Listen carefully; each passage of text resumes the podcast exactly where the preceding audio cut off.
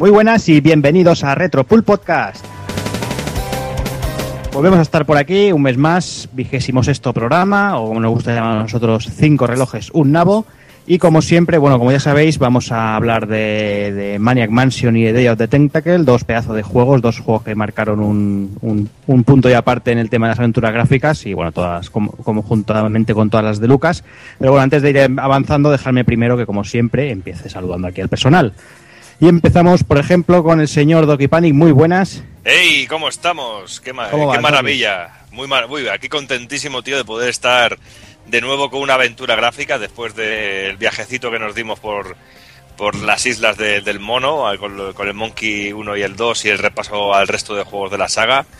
Y con este Maniac Mansion, tío, pues que contentísimos, porque entre Maniac Mansion y Day of, eh, The Day of Tentacle es horas de cachondeo, de risa y yo creo que de las aventuras más locas a las que nos podemos enfrentar. Y a día de hoy, divertidísimas. O sea que una, Un una juego- maravilla.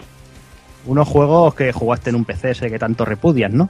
Sí, por supuesto, sí. Ay, ay. Eh, ¿Cuánto no tenemos era mi- que, que no, era mi, no era mi PC en realidad. Yo- Da igual, da igual que sea el tuyo, no, Doki. No, da igual. no era, no era mío, no era mío. Luego, no, que yo no juego en el PC, que no juego en el PC.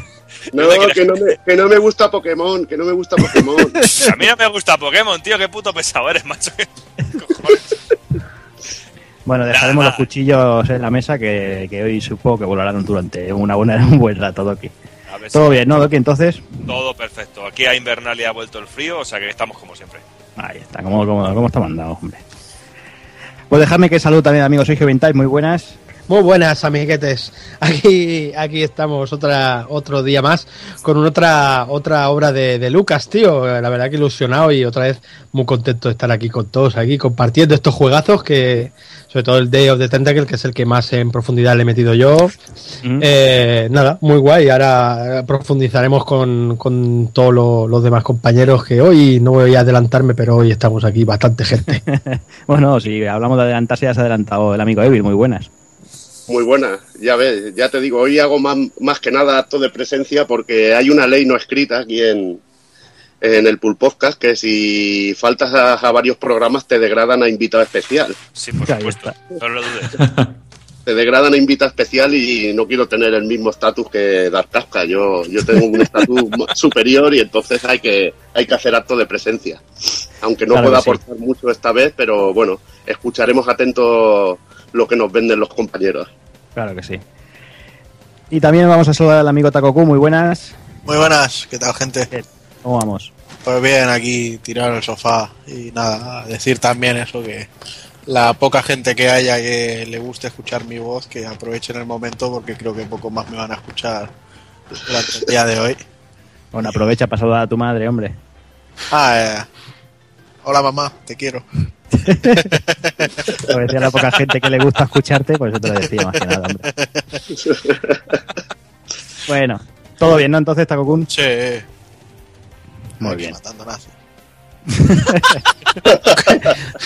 ¿Qué has dicho? Matando nazis. Ah, había entendido aquí chivando nazis, no sé. Por te pone, ahora, que por te pone las botas. Y bueno, dejarme, dejarme que salude ya también a nuestro invitado. eh, lo, lo tenemos ahí al pobre asustado. Eh, tenemos esta vez con nosotros, tenemos al amigo Cristian de Gameback TV, un pedazo de proyecto bueno, que nos contará un poquito de qué va el tema. Muy buenas, Cristian. Muy buenas, ¿qué tal? ¿Cómo va? ¿Qué tal? ¿Cómo vas? Pues bien, bien. Uh, realmente es un placer estar aquí en el Pool Podcast y os agradezco, de verdad, uh, acompañaros en, esta, en este viaje por, por estas aventuras de LucasArts que, que realmente marcaron un principio y, bueno, y por desgracia un final eh, por, por la venta de LucasArts. Pero bueno, eh, algo, juegos que han marcado bastante a todos nosotros, seguro. Mm, claro que sí. Háblanos un poquito, Cristian, aprovecha para, bueno, para si hay alguien que no conozca vuestro proyecto de Gameback TV, que, bueno, si nos quieres contar un poquito.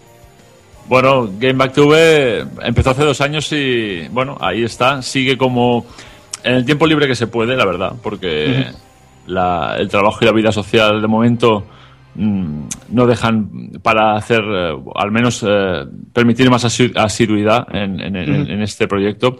Pero bueno, se van hay cositas preparadas, hay cositas que poco a poco se van haciendo. Espero poder eh, sacar más cositas que hay ya en el tintero pues pronto. Y, y nada, que quien se anime, pues nos puede, puede buscarme por YouTube en GameBack TV y, y nada, pues invi- invitado está. Hombre, normal que, que se tarde, hombre, con esa edición que le hacéis, ese mimo y ese cariño que tratáis a los vídeos, totalmente excusable, creo yo que es el, el- el- todo el que haya tocado un poquito de, de edición de vídeo ni que sea por encima sabe que, que eso no se hace en cinco minutos, vamos. Sí, es la maldición de, de la edición o de la postproducción un poquito mimada, que Claro. lo, que lo que produce es que la, la- la- lo que es la, la frecuencia de lanzamiento de, de vídeos no sea semanal como gustaría, como, al menos como me gustaría a mí que fuera. Y por otro lado, pues la otra parte de Gameback, eh, que es David Alcalá, que es el dibujante, eh, Ujú. pues el pobre también va, va hasta arriba de cosas y, y bueno, y aún así, pues mira, poco a poco podemos ir entre uno y otro, pues Claro. lanzando algunas cositas y bueno. Pues esperando eso, tener un poquito más, eh, ahora en lo que queda de año, asiduidad para seguir con Game Back a tope, como siempre, y bueno, a ver qué tal. Claro que sí. Pues nada, es lo que, lo, com- lo que comenta Cristian. Si lo queréis ver por ahí, si no lo conocéis, YouTube, eh, Gameback TV. Tenéis por ahí un buen puñado de vídeos, un- una edición increíble. Yo me enamoré directamente de- del canal, creo que fue con Sly Spy, que ya el- me, me- Sí. me lo vendiste, me lo vendiste, porque es un juego de, de mis preferidos de, de hace años. Y la verdad es que me vendiste, me vendiste el canal, me vendiste con la edición, me encantó la parte final que, que comparabais versiones con su pantallita, su ordenador ahí, Mm. eso me, me pareció un, un mimo y un cuidado tremendo, la verdad. Pues muchas gracias. Fue un poquito la, también la prueba de ver qué tal funcionaría ese formato que realmente, pues, yo como usuario de YouTube, pues también buscaba, ¿no? Tener un poquito Claro. este formato más documentativo y a la vez, pues, intentar entretener también a la gente y, y, bueno, tocar un poquito la fibra sensible dentro de lo que es el videojuego clásico, que es atacando, pues, a, a la parte nostálgica más sana. Eh, Pues, ¿qué es esto? Pues eh, recordando los puntos fuertes de, de estas pequeñas joyas del videojuego clásico, claro. Yo sobre todo, eh, siempre, yo siempre que hablo de vosotros, que lo suelo recomendar bastante, eh, sobre todo me gusta mucho la parte de sala de máquinas. Los especiales que tenéis, sobre todo el de Game Boy, me pareció brutal. Y luego el de Mega Drive, un especial de tres horas con un montón de documentación donde tocabais todas las máquinas con curiosidades. Eso, ese me pareció un trabajo brutal. No, no, pues eh, muchas gracias, pero la verdad es que fue, fue un poco eh, una locura porque eso a veces me ocurre, ¿eh? es decir, tengo muchas ganas de hablar de algo, de documentarme y bueno, y tengo material preparado y inocentemente piensas, bueno, Mega Drive fue algo muy importante, pero en el caso de Mega Drive, por ejemplo, eh, Mega Drive fue algo importante. Bueno, vamos a ver, Mega CD, empiezas a- a pensar un poquito en lo que envolvió a Mega Drive y dices, va, va, y ya con, la, con las ganas haces un teaser. Y, y bueno, claro, pues eh, anuncias algo, digamos que ya te lanzas a la piscina ah, y luego te das cuenta, a medida que te vas documentando poco a poco, de que El aquello... fregado que te has metido. De- de- exactamente. De, de menudo fregado, ¿dónde me he metido? Y por qué no. Claro, la pasión, digamos, o las ganas te lanzan antes a, a anunciar que a estudiar realmente todo el universo que, que- que envuelve, a- en este caso, pues a Mega Drive y a Sega, porque es parte fuerte de la historia de Sega. Y, y bueno, y luego pues pasa lo que pasa, que dices, también hice una encuesta en, en el Facebook un poquito de, una vez que ya llevaba dos meses, porque también, claro, como tengo que estar pues trabajando, eh, es una cosa que, que no se puede hacer las ocho horas del día, ojalá. Ah, pero entonces dices, oye, ¿qué queréis? Ah, ¿Capítulos eh, por separado o algo un poquito más, más gordo, algo más único, ¿no? Y la gente, no, no, venga, eh, si puede ser ocho horas, ocho, ¿no? Ah, y piensas, vale, vale, bueno, entonces realmente yo sufría por, por el tiempo, por la, por la demora de ese, de ese especial, que claro, que luego te pones a pensar y cualquier, cualquier persona que edite vídeo, eh, hacer tres horas es un poco como una película, eh, entre comillas, ¿eh? No, es una locura. Llenar, de hecho, llenar 10 minutos de vídeo parece, se ve rápido, 10 minutos se ven muy rápidos, pero se producen de una manera muy lenta en cualquier tipo de formato, ya sea corto, película o, o, Sí, sí, sí, sí. o vídeo de YouTube, ¿no? Claro, luego te pones ahí, ves toda la información y dices, madre mía. Pero bueno, cuando después de fue- fueron seis meses, fue un parto de seis meses y, y fue, No está y- fueron, no está mal. Y fueron seis meses que el Game Back estaba, estaba parado y claro, por una parte yo sufría mucho por, por la gente que, que, bueno, que, yo agradezco mucho pues que la gente esté ahí, que, que se quiera el contenido y es algo que agradezco muchísimo y la verdad es que sufría por no poder darlo antes, ¿no? Pero digo, bueno, ya que estamos, vamos a hacer esto redondo en la medida de lo posible y, y bueno, pues ahí, ahí quedó la anécdota, ¿no? Muy bien, pues nada, desde aquí ya te digo, te animamos a seguir trabajando duro ahí en la medida de lo posible y bueno, que aquí, aquí nos tendrás para lo que necesites. Pues muchas gracias, igualmente. Y bueno, pues yo creo que después de esta presentación, agradecerle a Cristian que esté con nosotros, que se sienta libre de, de trolear a lo que necesite y lo que quiera y que bueno, que vamos, vamos al lío, señores. Vamos a ello.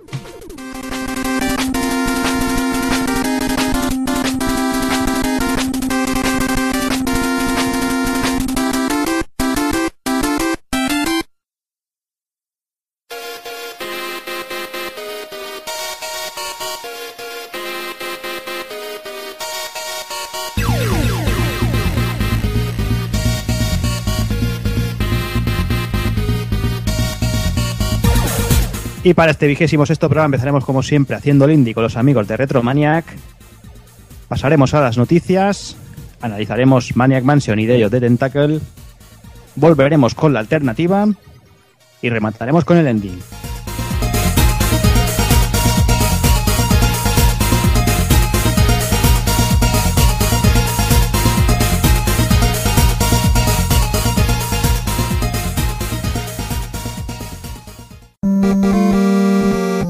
pulpofrito.com. Me gusta.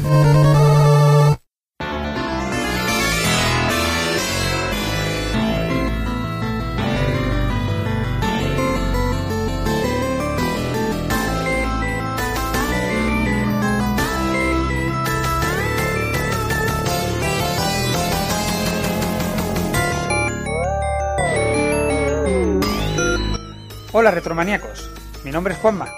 Y el mío Pepe Luna. Y esto es Haciendo el Indie con Retromania. Mm, Bueno, se te olvida algo, ¿no? Bueno, solo con Retromania no, claro, con pulpofrito.com.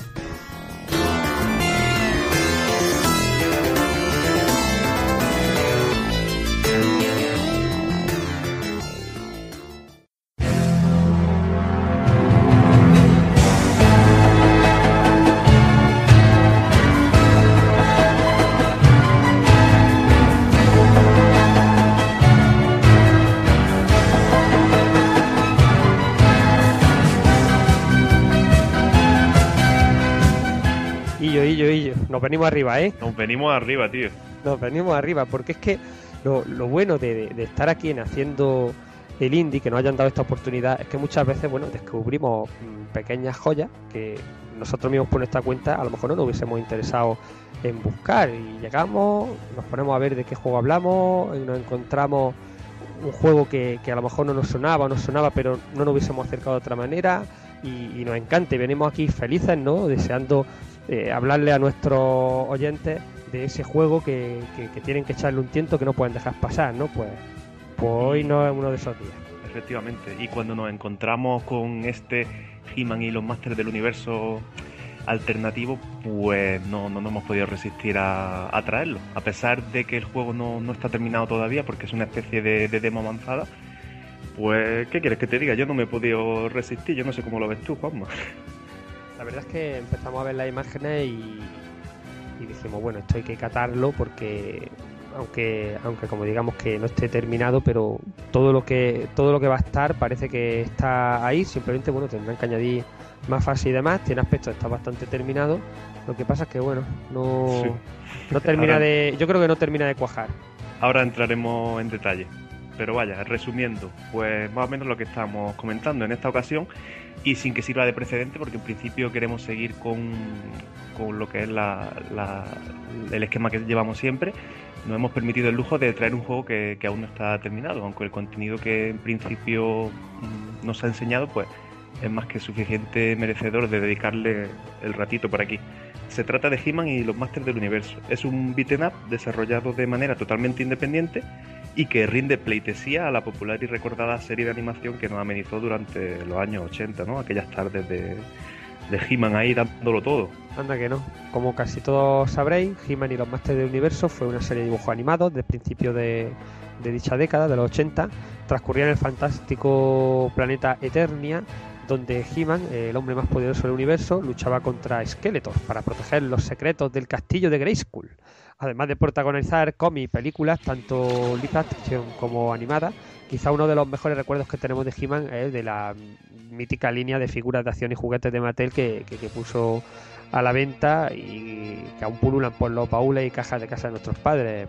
Yo tengo por ahí un Skeleton todavía, Pepe. Es que yo creo que una caja de esas de trastero, si tú la abres y no tiene muñeco de He-Man dentro, eso no es una caja de trastero. Eso no es una caja de trastero. O sea, hay que abrirla, es que tiene... oler y dice huele a viejo. No, huele a magia. O tienes la piececilla de aquellos típicos He-Man que eran que se montaban con piezas, ¿no? Los, los enemigos estos. Si no, si no, no, no es caja. Bueno, hay que... que, es lo típico, ¿no? Mi mujer por ahí tenía una tortuga ninja que, que le faltaban todos los accesorios y, y, y, luego cualquier día llega y abre otra caja y te encuentra la espada de Leonardo y dices, bueno, ¿y esto de dónde ha salido? Y ya no vuelve a encontrar la tortuga ninja otra vez hasta dentro de dos o tres años. Efectivamente. Luego ya si nos lo llevamos al terreno que nos interesa, que es el de los videojuegos, pues resulta que nos podemos rebuscar y He-Man pues tuvo algún que otro escarceo para los sistemas propios de, de la época que lo vieron nacer, en los años 80. En concreto, la primera versión data de 1983 y es de, atención, Atari 2600 e Intellivision. El juego es para, para verlo, es para verlo, ¿eh? porque muchos muchos se ríen de, del ET, pero esto... Bueno, ahora, no ahora que han desenterrado que... el ET han hecho hueco para los He-Man. Sí, podrían, podrían meterlo. Más o menos se puede identificar al fornido guerrero en una especie de, de sprite ahí sobre un fondo amarillo que parece ser un desierto. Nunca, mejor dicho, está cuadrado. está, está rectangular. Algo más currado estaba el juego que unos cuatro años más tarde nos llegó ya en 1987 y para el Commodore 64 este pues ya estaba un poquito más, más, más curradete, ¿no? Se veía mejor bajo el subtítulo de, de, Arcade Game nos proponía meternos en la piel del héroe y eso pues ya se, se veía con un aspecto algo más digno.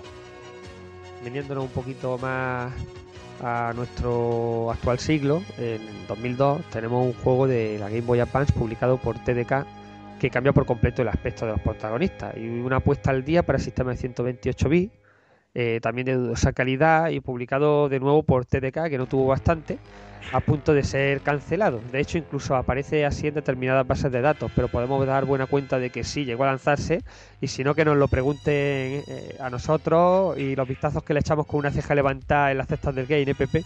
Sí, yo lo veo allí perpetuo. Ese, el He-Man de Play 2 no hay cojones de venderlo. Yo estoy por pillarla. ¿Cuánto está? Eh, 10 euros por ahí creo que Muy está. Caro. pero cuando está un euro me avisa. Por, por un año... euro lo pongo ahí, ¿sabes? Nada más que para decirlo y para enseñárselo a, a, a mis futuros descendientes y decirles, mirad, mirad lo que sacaban comercialmente. La verdad es que TDK ya, ya le vale, aunque bueno. Ojo, cuidado, que a ese no hemos jugado. Igual luego resulta que es una joya escondida de estas. Yo que... lo estoy viendo así por encima y no, no. Ya nada más que la carátula ya tira, tira para atrás. Vaya tela. Bueno, eh, el año pasado ya lo, más o menos de lo último que nos podemos encontrar. Vio a la luna entrega para dispositivos Android, que ahora sale todo para sí. móviles, sale de todo para móviles, madre mía. De nuevo con muy poco que ver con el universo original. Así que teniendo todo esto en cuenta, pues resulta que Hitman y los Masters del Universo no habían contado con ninguna adaptación fidedigna y que tuviera algún mínimo de calidad en el mundo del videojuego. Así que los amigos de la comunidad de modders Chrono se pusieron manos a la obra con el motor Open Board para regalar un juego de tortas como Dios manda basado en la franquicia. Quisiera aclarar antes de seguir el tema este del, del board, que, a mucha gente le, puede sonar a chino, a muchos otros no, son gente afortunada que ha tenido el placer de disfrutarlo. Eh, board son las siglas de Bits of Rage, que digamos que es una especie de motor que puede utilizar para hacer beaten ups de forma entre comillas sencilla y a la vez eh, el título se lo da digamos el primer juego que salió con, con, ese motor que desde aquí puedo recomendárselo a todo el mundo y además es muy liviano no solo funciona en cualquier PC sino que tiene versión para la primera equipo e incluso para aquella consola tan poco conocida llamada GP32 que, que a mí me pareció bueno en su día un consolón. Lo que tenemos por ahora son nueve niveles y los cuales, por cierto, los empezamos siempre a lomos de nuestro fiel corcel Battle Cup para que nos vengamos arriba, ahí pegando zarpajazos, pegando saltos y muchos enemigos por delante, muchísimos enemigos, se juntan en pantalla una cantidad descomunal e incluso pues al final de los ocho niveles tenemos también la presencia de, de un jefe final. Para recorrerlo, pues contamos con la posibilidad de manejar a cuatro personajes seleccionables de la serie, eh, el mismo He-Man, por supuesto, no podía faltar, su ayudante y amigo Manatans, luego la hechicera del castillo de Grayskull y, y Orco. Orco, uno de los personajes más queridos y odiados a la vez de, la serie original. El Jar Jar Binks de, de He-Man, vaya. Totalmente. Por supuesto, podemos batirnos el cobre solo o, y aquí mira, esto está bien, en compañía de hasta cuatro amigos. Además, recientemente se ha actualizado con la excursión de, de un modo versus que nos permite seleccionar incluso a invitados especiales como Chira, hermana gemela de He-Man, o Lion, o protagonista de otra serie mítica de nuestra infancia que es Thundercats. Gran, gran serie, ¿eh? sobre todo la, la original. no Esta nueva Sí. de ahora no he tenido ocasión de... Pero la original era, era muy chula. Los sprites de los personajes y los escenarios que recorremos están sacados directamente de los DVD. Aquí viene lo, gracioso. Se han pillado toda la serie de animación y han ripeado de ahí los personajes, los escenarios, la música también. Se ha hecho un minucioso trabajo de limpieza y montaje. El resultado pues tiene sus cosas buenas y sus cosas malas, porque visualmente queda muy bien, pero cuando lo estás jugando es algo tosco en determinados momentos. Aún tienen margen de mejora también antes de tenerlo terminado por completo. Así que eso, pues se ve muy bien, pero luego cuando estás jugando pues te lleva un pequeño chasquillo porque no, no se maneja todo, todo lo bien que, que debería. Otro punto donde quizás también se podría mejorar es la variedad de los enemigos que se repiten en demasiadas ocasiones, siendo esto algo bajo en variedad y la verdad es que para la longitud que tienen los niveles pues se repite demasiado. Para terminar, pues la música, como ya he comentado, está sacada de la serie original, por lo que es un punto a su favor y ayuda a que nos metamos mucho más en el mundo de Ternia. Eh, comentar también, he hablado antes un poquito de- del tema de- del motor del board, o en este caso el open board.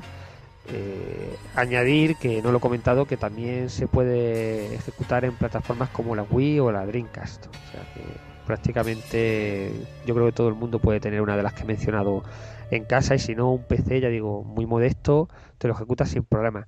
No esperéis más, descargaros la demo para probarlo por vosotros mismos, aunque mm, como ya habéis visto, la cantidad de, co- de contenido que, tiene lo hace casi un juego completo con una versión de prueba. Por supuesto, es totalmente gratuito. Y aquí ya aviso, es decir, mm, a mí me dicen que este juego ahora mismo tal como está eh, vale un euro y les digo que no, que se lo guarden y se vayan y se pidan una caña en el CEN montadito o algo, porque le, le va a resultar más rentable. Sí, bueno, la verdad es que no. Si lo jugamos como un juego como tal, pues tiene, tiene sus carencias y tiene sus problemas. Hay que mirarlo más como un homenaje y sobre todo también, pues si lo miramos en trayectoria con los juegos que ha tenido la franquicia, pues oye, yo creo que estamos ante el mejor con diferencia, de todas formas. No solo los juegos, Pepe. Ya me dirás tú la película que hicieron de los Masters del Universo, me estás contando. Es decir, no solo los juegos. Yo creo que, que esta serie no ha tenido un nada digno nunca. Pero también te voy a reconocer una cosa. Cuando yo era pequeño lo flipaba con la serie, pero yo no la he vuelto a ver. Igual ahora me pongo a verla y es de estas que ha envejecido mal, ¿eh? Sí, hombre, yo no me quiero acordar de los finales de los capítulos, eso, que se te ponía el He-Man ahí en plan, en plan tiernote a darte, a darte consejos. No le hables a los desconocidos, no le cojas caramelos a la gente en la puerta del colegio, cosas de eso. Eh, Bueno, eso era muy típico en la, en la época, ¿eh? Lo hacía, me parece que sin ir más lejos, la, la serie de... Una de las series que salió de Sonic, que nos llegó Sí, aquí a España, también lo hacía. Y, también y era más reciente, ¿eh? Mm, es verdad. Mm. Con el famoso niños no hagáis esto en casa. bueno, el tema es que, en fin, yo no tengo muchas esperanzas de que de, esta demo, que se ve bastante completa, al juego final, vaya a variar mucho la cosa. Yo creo que le van a añadir más niveles, yo no sé si alguna alguna en fin, música más, pero se ve bastante terminado. No creo que le metan más animaciones, pues parece ser que las que hay son las que son, porque la han pillado de, del DVD. Y, y aquí viene el que creo yo que es uno de los principales problemas, y es que no entusiasma a la hora de jugarlo porque está hecho de forma que tú lo ves en foto y pinta genial, lo ves, de verdad, yo lo vimos en foto y dijimos, uy, esto hay que jugarlo, qué buena pinta tiene. Pero luego cuando empieza a moverse, cuando empieza a animarse, te das cuenta de que eh, los movimientos originales de la propia serie de animación tal vez no son adecuados para un beat'em up. Es decir, imagínate el juego famoso de las tortugas ninja en su día, el primero que salió, o incluso el segundo, que en vez de hacerlo como lo hicieron para recreativa todas las animaciones, hubiesen cogido las animaciones tal cual de la serie, hubiese salido una cosa seguramente bastante mala. ¿Y qué me dices del puño de Dios, Juanma? Adiós, el pu- bueno, eso ya entramos puño- a hablar el puño de, Dios caducado. empezamos a hablar de los, de los enemigos, ¿no? Bueno, vale. Los enemigos se repiten mucho, una cosa que a mí en este género bueno no me importa, porque incluso grandes del género pues tienen enemigos que se repiten el mismo con la chaqueta de diferente color 20 veces y no, me- no, me, no me molesta. El problema es cuando, eh, por un lado, casi siempre tú llegas y no te encuentras dos tipos de enemigos distintos. Es decir, tú juegas un Final Fight y es verdad que hay ciertos tipos de enemigos que les van cambiando el color y te lo van poniendo a, lo largo de, todo el juego, pero básicamente el mismo enemigo. Pero aquí no es eso, es que si aparece, eh, imagínate el Andore, solo pueden aparecer Andores, ya no aparece ningún otro. O sea, Eh, son, que te- ¿qué te que ponen? te- 10 que te enemigos, caen, pues 10 te Andores, oye. Te caen 20, 20, 20 abobos, te caen ahí juntos. Ala, no. Efectivamente, o sea, no, no hay ninguna variedad. Y luego la, la IA, pues es inexistente. Se ponen al mogollón. Es que a veces van por detrás tuya y en vez de darte una tollina, se giran y se te ponen delante. Y yo ahí al grupo que tú también quieres recibir, ¿no? Que te mola. Se te ponen meloso. Ya ves, anda que no. Si, si te hacen daño es por, por casualidad de que, pues bueno, llega, pegan un salto, dan un golpe y en ese caos de ingente de enemigos, bueno, pues, pues te dan. Pero yo, por ejemplo, el enemigo más duro que me encuentro es la piedra. La piedra es insalvable, es decir, tú te intentas fijar en la sombra, creyendo que así te va a dar una pista por qué zona del escenario está y a dónde tienes que ir para esquivarla. Pues no, es totalmente aleatorio. Te da o no te da según le pille. El problema principal pues viene de, de eso, de lo que hemos dicho, de haber querido respetar la, la imagen de la serie tanto hasta el punto de, de que las animaciones están directamente extraídas de la serie y no se puede hacer. La verdad es que no, no se puede sacar de, de donde no hay. Así que poco más. Hay Aparte alguna yo creo que son, un poco feas, es decir, eh, cuando empiezas a golpear, ¿no? Tiene un pedazo de espadón y el primer golpe que da es un, es un puño así un poco un poco feote, es decir, cuando Tiene el Sorryuken ese que hace también. el único movimiento chulo que tiene es precisamente es una especie de Sorryuken que, que además no es fácil que salga, sale un poco ahí cuando le da la gana, ¿no? Y entonces ahí se dice, ah, mira, esto ha molado, esto lo han hecho bien. Pero el resto, en fin, puede hacer movimientos de correr, pero va corriendo así en plan super, hiper, mega erguido, que queda acostumbrado a carreras como la del enano en el Golden Axe, ¿no? Pues este hombre parece que está haciendo footing por la ruta del colesterol. En fin, esperemos que de todas formas con todas estas cosillas que no hayamos desanimado a probarlo porque ya a fin de cuentas es, gratuito y si en algún momento fuisteis seguidores de, de la serie original pues seguro que seguro que oye que os puede llegar un poquito a la patata en algún momento. No, ni eso, Pepe, que no. Un poquito, un poquito. coño. Oye, a lo mejor no, a lo mejor luego, en fin, es una La opinión intro. muy personal, a lo mejor luego llega alguien, lo juega y dice, oye, pues tiene eso aquel, pero yo ha sido, creo, de los pocos, de los pocos beaten up que no he jugado hasta que me maten, ¿eh? No he jugado hasta que me maten, Pepe, es que no he podido terminar, que, que, que estaba ya casi casi al final y he dicho, no puedo, no puedo, no puedo, me quedaba una vida y me he salido y he dicho, ya está, es que no, es que un poco eh, le pasa una cosa que, que me decía a mí siempre un buen amigo eh, llamado Antonio, que, que me hablaba de la contundencia en los, en los golpes cuando se trataba de este tipo de juegos, ¿no? No me lo sabía explicar muy bien, pero es verdad, ¿no? Que tú, que tú notas en ciertos juegos cuando estás golpeando, ¿no? Que, que, que realmente es como una acción-reacción de lo que tú estás haciendo, pero en este momento tú estás ahí con un mogollón de enemigos, le estás dando ahí a la espada, lo coges, lo lanzas, que parece que no, que, que sale como volando, que es un peso pluma, en fin, y, y tú no notas que estés ahí metido en una pelea. Parece que es que aquello es pues no sé, podría estar dando con la espada o untando mantequilla. El resultado para ti sería el mismo, no sé. Me, me deja una sensación de, de, de sin sabor. Bueno, y hasta aquí He-Man y los Masters del Universo. Esperamos que, que ya lo probéis saquéis vuestras propias conclusiones. Ya nos contaréis qué tal. Y vamos a terminar como hacía He-Man. Niños y niñas, no perdáis mucho tiempo en este videojuego. Hay cosas mejores que jugar y a mogollón. Poneros mejor con un beat'em de, de Konami y os dejáis de, de tonterías. No, no, con el propio, con el propio Beats of Rage, que ese sí, sí mola genial y tiene mods muy buenos. Oh, y por cierto, me acabo de acordar, hemos hablado antes de Thundercats, hay que recomendar el Thundercat de Nintendo DS, un juego de plataforma y acción que, que tiene ya unos 3 o 4 añitos, pero que no es, no es muy difícil de, de pillar, baratito, por unos 10 euros lo tenéis. Y, eso que, que está muy chulo. Estaba sale la serie de animación nueva, pero que si erais seguidores de la original, pues también, oye, que también vale.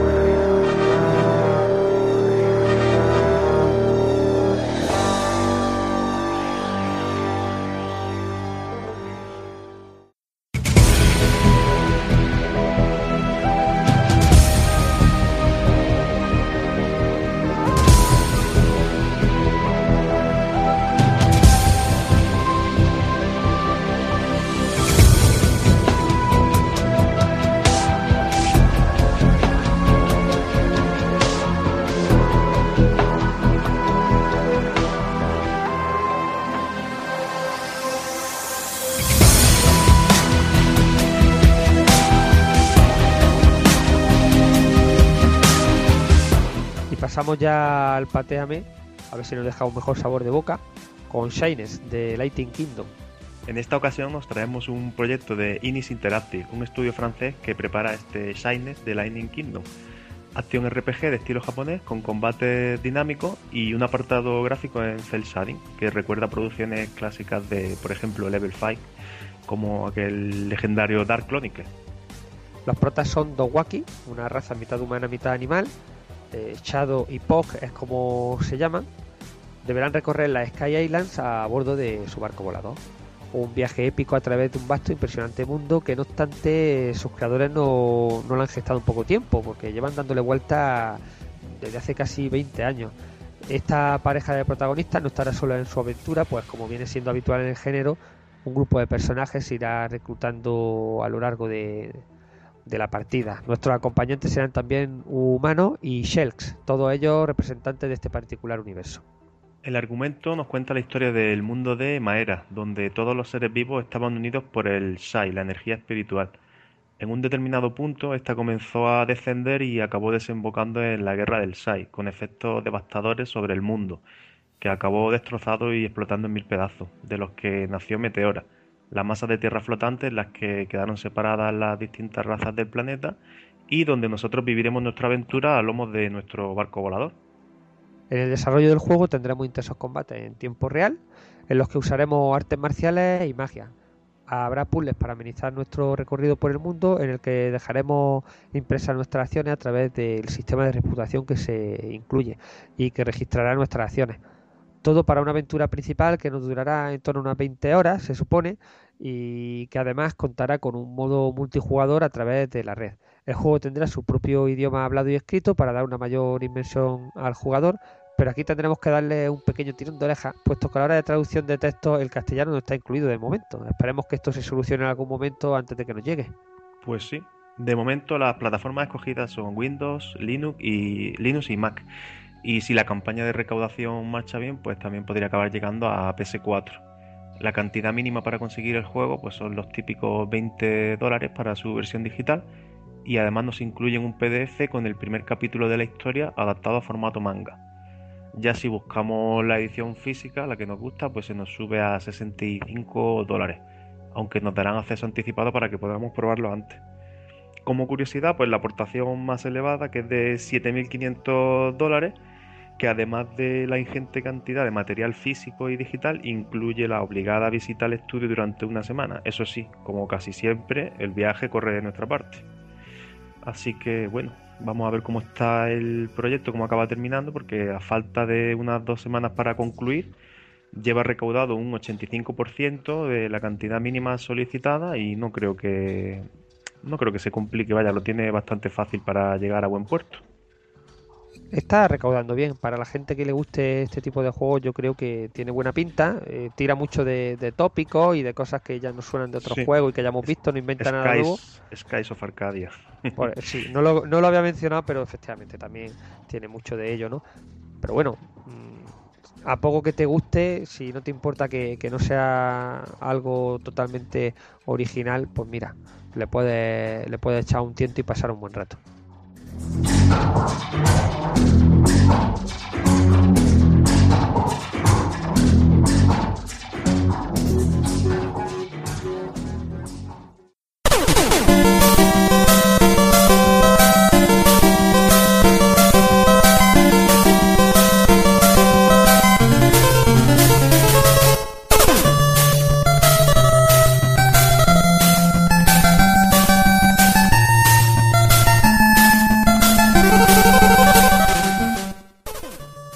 vámonos ya con las píldoras. Empezamos con Us Golf, que nos va a traer un libro sobre su historia a través de Kickstarter. Amata y odiada aparte iguales, US Gold es una de las míticas casas de software de los años 80 y 90 y ahora será el objeto del próximo libro de Chris Wilkins, tras el éxito obtenido con el anterior que digo, lo dedicó a Ocean. Yo no sé este hombre, Chris Wilkins, si no puede que tenga demasiado idealizada a la compañía. O a lo mejor le gustó la conversión de Street Fighter 2. ¿Quién sabe? Puede, puede ser, puede ser. No, pero bueno, independientemente de, de la calidad de la casa, de las trampas que hacían a veces al poner las imágenes de detrás de, de, de los videojuegos o aquellas conversiones tan regulares que podían llegar a hacer, como parte de como parte de la historia del videojuego, pues yo creo que puede ser interesante. De hecho, parece que la campaña en búsqueda de financiación va de manera muy positiva y es que en apenas 7 días en Kickstarter han conseguido superar la cantidad mínima a recaudar para asegurar el proyecto. Han sobrepasado las 15.000 libras y les queda todavía 3 semanas para seguir recaudando, o sea que parece que interés hay. ¿Eh? No soy el único friki que piensa que puede ser interesante conocer la historia de, de US Gold.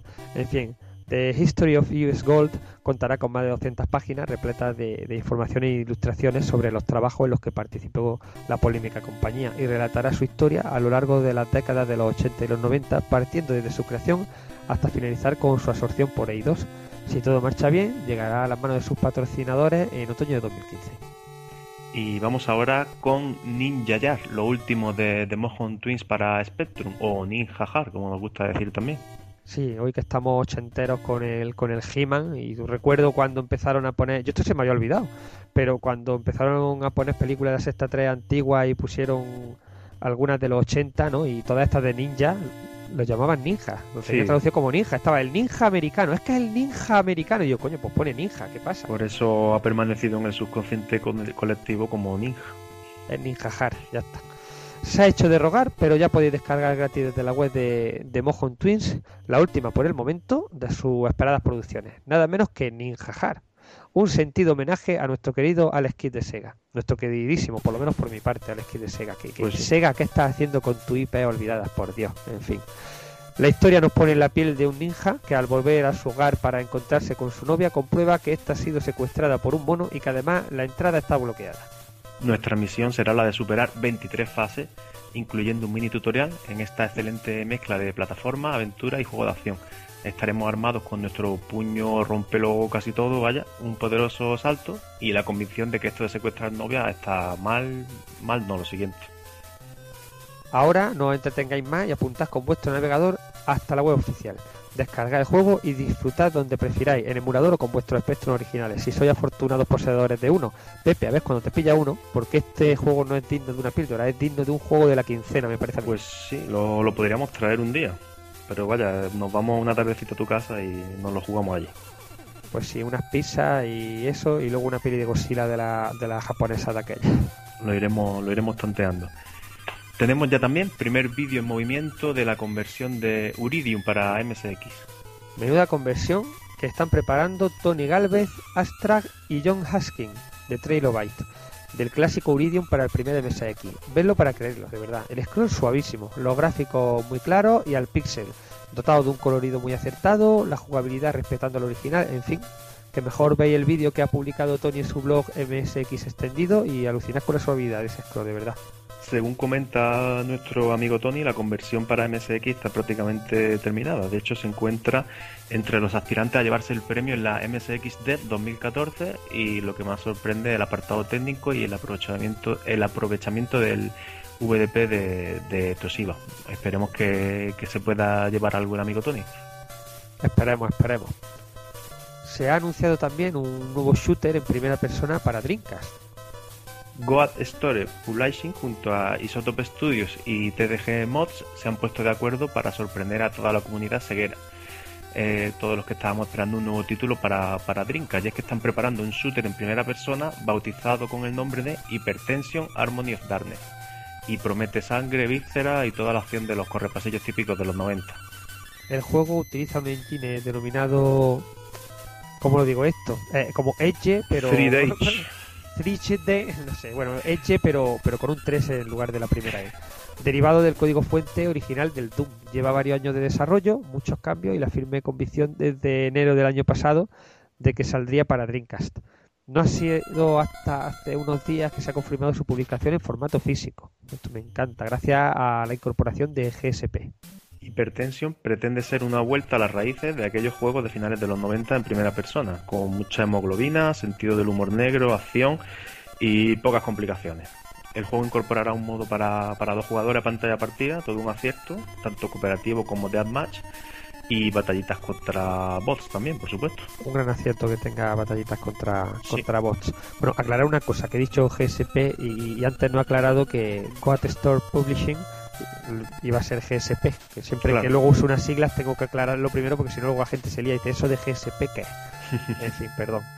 Eh, espectacular conversión de Uf, esto es francés. La Ville de Smorch, lo siento, lo siento, lo siento por mi francés. Lo siento por mi inglés también, pero por mi francés que no sé nada. De Locomalito para Spectrum. La de vueltas que da la vida, y es que si hace unos años eh, nuestro amigo Locomalito diseñó un juego para ordenadores compatibles que imitaba tanto las mecánicas como diseño gráfico y sonoro de los juegos para Spectrum, ahora este el Avi de resulta que da el salto al popular ordenador de, de 8 bits gracias al trabajo de Dark Horizon, un usuario de los foros de World of Spectrum. Después de varios meses de trabajo, pues ha aparido una conversión realmente bien hecha, muy fiel al original y respetando ahora sí los atributos de colores del ordenador de Sinclair. El juego lo podéis descargar gratuitamente desde la web de su autor y tenéis mucha más info acerca del desarrollo en este hilo en es- de los mentados foros. Una obra maestra de las conversiones que hará felices a muchos jugones como nosotros. Pues sí.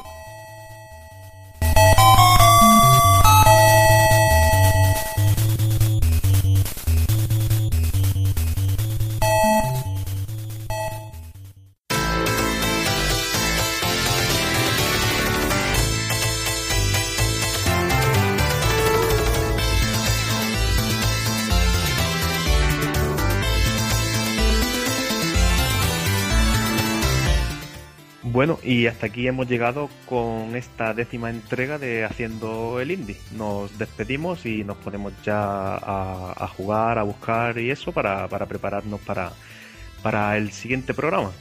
A ver si el siguiente, el siguiente programa venimos un poco más contentos con lo que nos ha tocado. Veremos, veremos. Hasta el mes que viene. Adiós, adiós.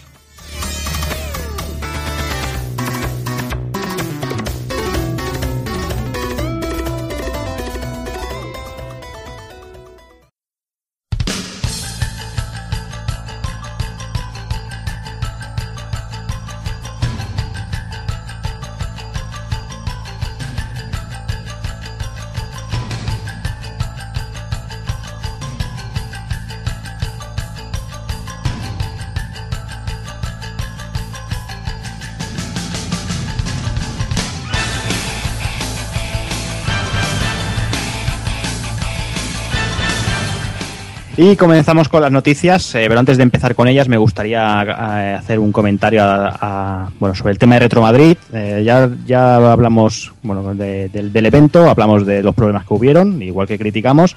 También creo que es loable bueno, comentar cuando se hacen bien las cosas y desde, desde la propia organización se, se- se empezó a soltar el tema de la, de la gente que vendía repros y todo eso. Y la misma organización hizo un post, bueno, eso, intentando indagar a ver la gente que estuvo en los stands vendiendo repros, porque, bueno, eh, vendían reproducciones como, como juegos originales y, bueno, eso es, un engaño y además con precios de oro, que Evil y, y, y Doki nos, nos comentaron además durante el, programa anterior, Y bueno, en- han hecho ese escrito, han explicado que bueno que intentarán cazar a la gente que, que, bueno que, que estuvo haciendo el tema de las repros y intentaba engañar engañar a la gente. Y bueno, yo creo que Evil es un, no sé, creo que es un buen gesto, ¿no? De, de- de parte de la organización. Y tanto lo que. eh, más que nada, el problema es que tú no marques ese producto, que es, es donde está ahí el fraude. Que tú no marques ese producto como que es una repro. El Claro. que sa- sabe un poquillo del mundillo, pues sí que se puede dar cuenta por el brillo de, el brillo nuclear de, los, de las cajas o por ciertos detalles que tienen esos cartuchos, fotos borrosas que lleven detrás. Hay varios detalles que te, que te hacen saber que es una repro. Pero el simple hecho de no poner o decirte esto es una repro y lo vendemos un poco más barato, pues es lo que creo que, que crea la polémica y que más de uno compró juegos sin saber que era una repro. Sí, pero hay, hay que decir que parece que esta va a ser la nueva tónica porque en el Salón del Cómic, por ejemplo, aquí en Barcelona solo había un puesto de juegos y tenía una de repros ahí que no ponía en ningún sitio que eran repros. Dices, bueno, ves un Final Fight 1 con una caja impecable y 120 euros y la ves ya que por el eso, por el Igualmente, brillo y tal, te ves eh, que es un repro, dices, joder. Igualmente, Juanan, conozco al, al chico que tenía esa parada y, y, si le fueras a comprar el juego te lo hubiera dicho, ¿eh? También, eso te lo digo, ¿eh? que conozco al chico que tenía esa, esa parada y sé que te lo dice. Eh, a ver, el que entiende, eh, supongo que sabe lo que va a comprar y, no se la darán fácilmente con queso, pero hay más de uno que si va con, si va con sin cuidado y por ejemplo no se fija en la, en la caja que el cartón es blanco, mm, lo que dijimos, había algunas que estaban mejor hechas, había una de Zelda que por ejemplo la, la tuve que tocar para, para ver que era repro, que me acuerdo con Doc y me dice, mira, mira este Zelda Evil. Entonces lo cogí por el tacto de- del cartón, pues digo, hostia, pues esto no, no es original. Pero había otras que tenían un brillo ya, eh, que las veías a, tres metros y, y ese brillo te mataba. Dices, joder, esto no es el cartón satinado de, de un juego de, de un juego de NES. Eh, Me acuerdo que era el Castlevania, Castlevania 2, ¿no? El Simon Quest, que No, e- era el Castlevania 1 que era. Castlevania estaba 1, sí. Blanco que daba miedo. Sí, daba miedo. Sí. No, pero aquí el problema es que estaban los juegos de Super Nintendo que estaban mezcladas, las cajas que se veían, cajas que eran originales, originales con cajas repro y no te decían nada. Porque yo a adrede le cogí el cartucho y le dije, ¿cuánto, ¿por cuánto me vendéis esto? Y me dijo, por 70. No me dijo en ningún momento, es una repro y está a 70 porque es una repro. No, no decía nada directamente. Sí, sí, el principal problema es ese, ¿no? Que intenten engañar al, al personal, vamos. Claro, porque tú date cuenta que a lo mejor gente que está más acostumbrada a toquetear las cajas, a eso, pero a lo mejor viene alguien que está empezando y por curiosidad quiere comprarse algún juego de una consola antigua y quiere empezar a jugar o se está iniciando, pues se la cuelan con queso y, y eso es Mm. muy feo. Totalmente. Otra cosa que tú quieras vender a 200 euros, tu juego con una repro y digas, es una repro y yo la vendo a 200 euros. Es. Eso, eso sí, eso sí. Eso a cada uno es libre de hacer lo que quiera. Y vender repros, bueno, si la gente quiere vender mientras, mientras avise que son repros, yo tampoco lo, lo veo mal. Pero bueno, simplemente quería, quería comentarlo antes de empezar con el programa en sí, porque bueno, lo que, lo que decía al principio. Igual que, que hablamos de las cosas malas de, de la, esta edición de Retro Madrid, creo que, que, que, bueno, que es, que es justo mencionar, bueno, pues este, este gran detalle por, la, por parte de la organización de, de controlar el tema e intentar indagar, a ver, hasta, intentar llegar hasta el fondo del tema. Así que bueno, vamos, vamos con las noticias y bueno, como todos sabéis, hace ya unas semanas eh, aparecieron, al fin apareció, se abrió el arca, el arca perdida, se abrió, se encontró Santo Grial, los cartuchos de té, esos cartuchos de té enterrados en el desierto. Yo creo que todo el mundo conoce, conoce esta- la historia a esta altura de la vida, eh, de Atari y sus flamantes ETs.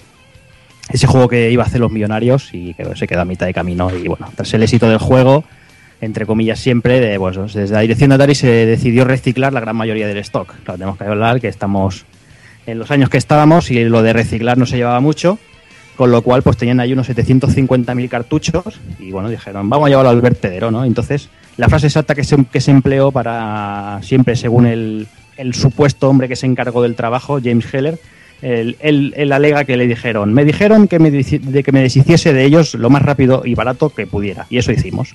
Pues bueno, ¿qué es lo que hizo el hombre? Pues se fue allí con su camión, se, se fue a mitad de Nuevo México, hizo un agujero y, y, ale, y todo para adentro, venga, que, que aquí el reciclaje eso todavía no se ha inventado, vamos.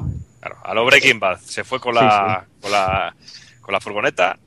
Ahí está, y todo venga. Y, y- y bueno, y según, según se comenta también, no sé si es cierto o no, se dice que el tío veía que había gente por ahí merodeando y no se le ocurre otra cosa que meter un, un planche de cemento por encima para que no pudieran desenterrarlos. Total, que a esta altura de la vida llega Microsoft a- apoyando económicamente un documental para, para sacar esos cartuchos para, bueno, para, para desvelar, ¿no? Como si fuera Iker Jiménez ahí para desvelar la... Arrojar, arrojar luz, ¿no? Ahí, arrojar luz ahí a todos y, y- y Sí, bueno, eh. Yo creo Sí. que en realidad lo que querían era abrir el agujero y meter los Kinect directamente. eso es lo que iba a decir yo. Es- yo creo que estaban buscando un emplazamiento para los Kinect y Claro, dijeron, hostia, cartucho de té, me cago, tío, esto está lleno. Sacamos, lo- sacamos los ET, metemos los Kinect y dentro de otros 30 años, pues la gente vaya a desenterrar los Kinect. La toma por culo, ya está. Totalmente. Pero bueno, lo, lo- yo mm, lo de esta noticia no me la acabo de creer. Mm, Lo del tema de, de los cartuchos desenterrados. No sé si estaréis conmigo. Eh, la, la noticia habla de que se enterraron 750.000 unidades y las fotos que se han visto se han visto 10-15 unidades. Mm, Yo estoy por esperar por ver una foto de un palé lleno de cartuchos hechos mierda. Sí, sí. Ah, suena muy raro. Yo, creo que han, comprado, han comprado un pack de 10 en el, en el Eroski o en el, en el eBay y, y los han, y los han puesto ahí. O son repros. Son repros No son también puede repros, ser. exacto. En Sí, verdad no son. En verdad son Eternal Posible- Champions ahí, enterrados. Sí. Eternal Champions. Eternal Champions. Cristian, dinos. Se- se- no, no, se decía que posiblemente fuera un movimiento de marketing. Lo Claro. que, bueno, ah, no se sabe bien bien. Bueno, al menos para que se hable de Microsoft como mínimo, porque claro, no creo que saquen el LT para el, para el Live Arcade, ni mucho menos.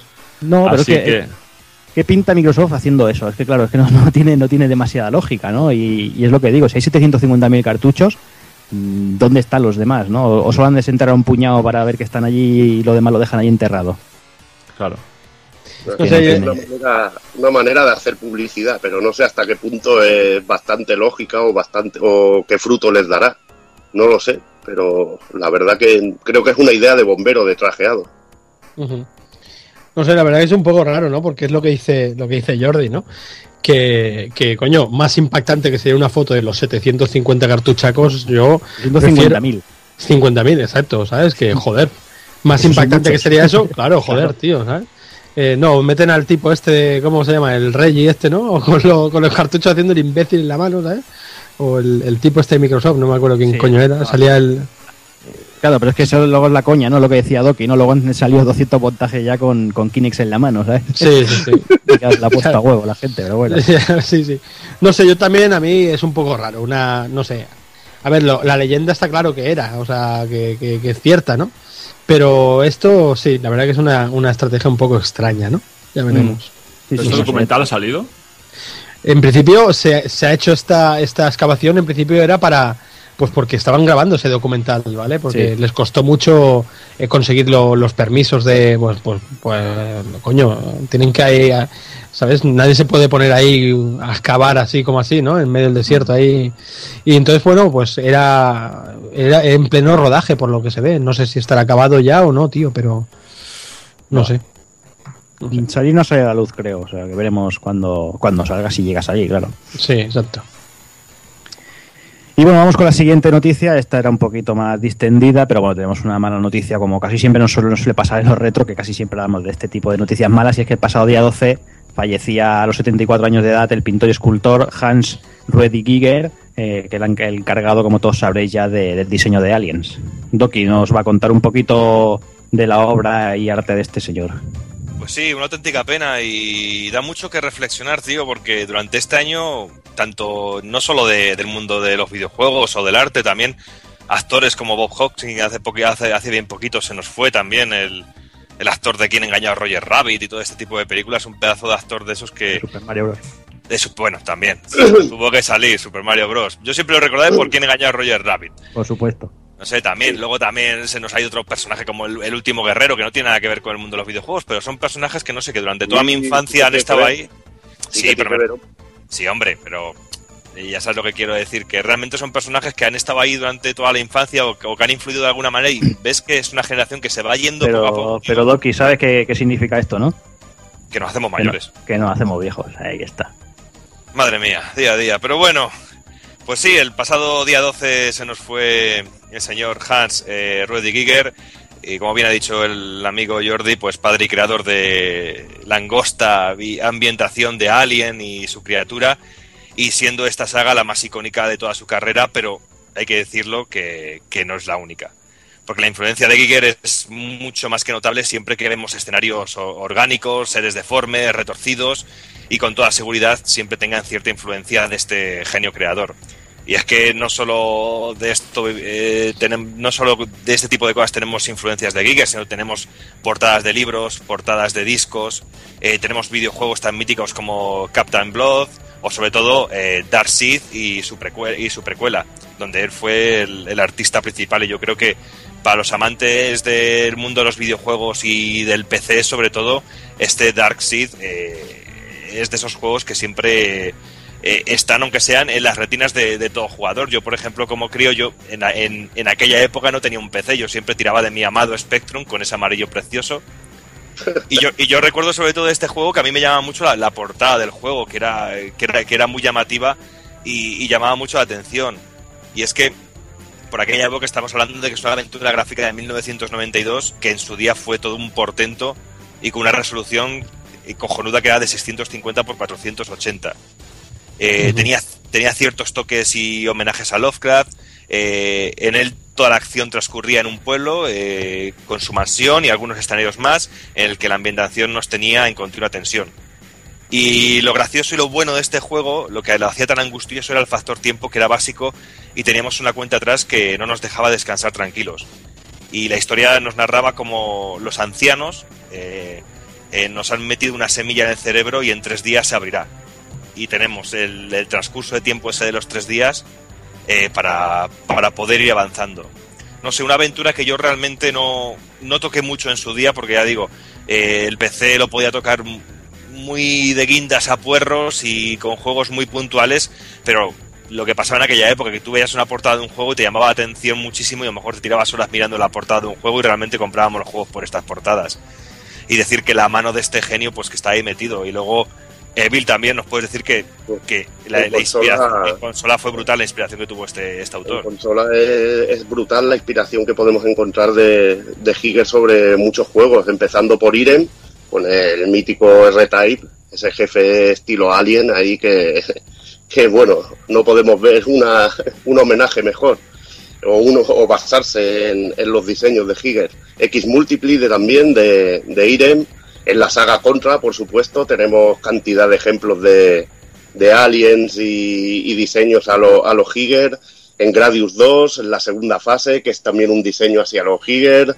En Megaturrican, que tenemos una fase con un fondo también así, un fondo de seres y bueno, un, un fondo así de, de estilo Giger, que es que se, que se nota al instante. Y un enemigo final también, una cabeza de alien.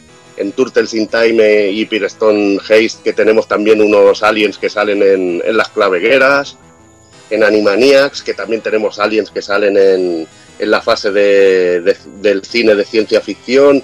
Y bueno, chorro mil juegos en, en los que tenemos inspiración sobre los diseños de, de este famoso autor. Y la verdad que dentro de lo que cabe, aunque no, se haya dedicado al mundo de, de los videojuegos, su influencia y su mano se ha notado mucho en el mismo. Y es una auténtica lástima. Bueno, también eh, de- dejarme dar un, un de estos. eh, eh, estuve a punto de ir, pero al final me quedé, me quedé ahí en la, en la, en la estacada de ir a Suiza al, al museo que hay, al bar de, inspirado con todos los diseños de este, de este hombre. Mm, La verdad que, que bueno, ahora, ahora más, con más ilusión todavía, ¿no? Después de la pérdida, pero bueno. Sí, porque son creadores que aunque estén muy distantes el uno del otro, a mí siempre me ha recordado en su faceta más oscura a, a Jim Henson, por ejemplo, en ese sentido, de, la, de tener la capacidad de crear un universo, una estética, el crear unos personajes muy carismáticos y que tienen mucha influencia en un montón de conceptos después. No sé, son creadores, tío, que han, hemos tenido en una época muy pasada y que es una y que es una y que es, un- y que, y que es increíble y que no sé a día de hoy qué personajes podrán estar a esa altura realmente. Pero eso también lo ha hecho Nintendo con Pokémon, ¿eh? O sea que igual. Joder, de ahí te viene el gusto. Por, por casualidad, ¿alguien se acuerda de un juego que se llamaba Trantor de Probe? Hostia, el Trantor y tanto, el tío. Trantor, Sí, sí, sí. Pues en el, Estaba en Spectrum, tío. Sí. pues en el tercer piso, o sí, era el tercer piso hacia abajo de aquel silo, ah, salían aliens también. Sí, sí que es verdad. Bueno, de hecho, la, la criatura ya era un poco así, ¿no? Eh, Sí. el- la, la que tú llevabas era un poco, ¿no? O- No, No, en, la, en la portada salía un- una especie ya de alien corriendo, creo. Sí, no, en la portada Sí, sí. salía el tío con un lanzallamas y una especie Exacto. de alien en, prim- en primer plano. Sí. Exacto. ¿Sabes? Pero el tío llevaba así una escafandra muy, pare- muy parecida Es verdad, es verdad, a es Alien. verdad. Y tenía una, este- una estética muy a los pasillos que podemos ver en, en Alien, el octavo pasajero y todo esto. Sí, sí, sí, es verdad. Qué guapo, tío. Pues una en pena. fin, sí, una pena, exacto. Eh, yo creo que, bueno, últimamente nos van tocando casi siempre noticias de este tipo, por desgracia. Pero bueno, siempre está, siempre es bonito recordar una obra y recordar sobre todo una obra como la de este hombre, porque, bueno, es lo que estáis comentando, ¿no? Ha llegado a, a- a muchísimos aspectos, tanto en videojuegos como en cine, como en libros, como en música. El, el tío ha metido mano por, por muchísimos sitios y hay mucha inspiración en, en la obra de Giger. Pero bueno, yo creo que lo vamos a ir dejando por aquí. Vamos a ir ya, vamos allá por el grueso, vamos a ver por Maniac Mansion y de Tentacle. Yo personalmente me voy a ir dejando la batuta, se la voy a pasar a Doki, porque bueno, yo de Maniac Mansion y de Tentacle no, no controlo mucho. Me voy a quedar por aquí escuchando, escuchando a los maestros que nos cuenten todo, todo sobre el juego. Y bueno, y si hay que meterles alguna colleja de vez en cuando, pues ya por aquí andaremos. Así que nada, Doki, te los dejo y todo vuestro.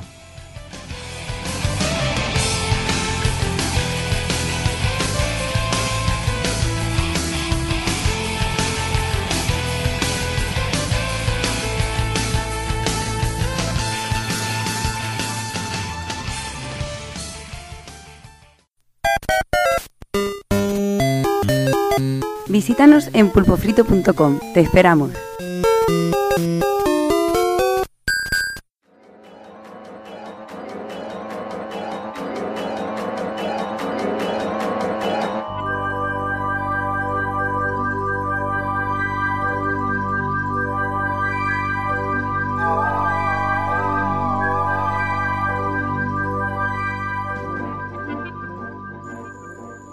Es la verdadera historia de lo sucedido el día del tentáculo.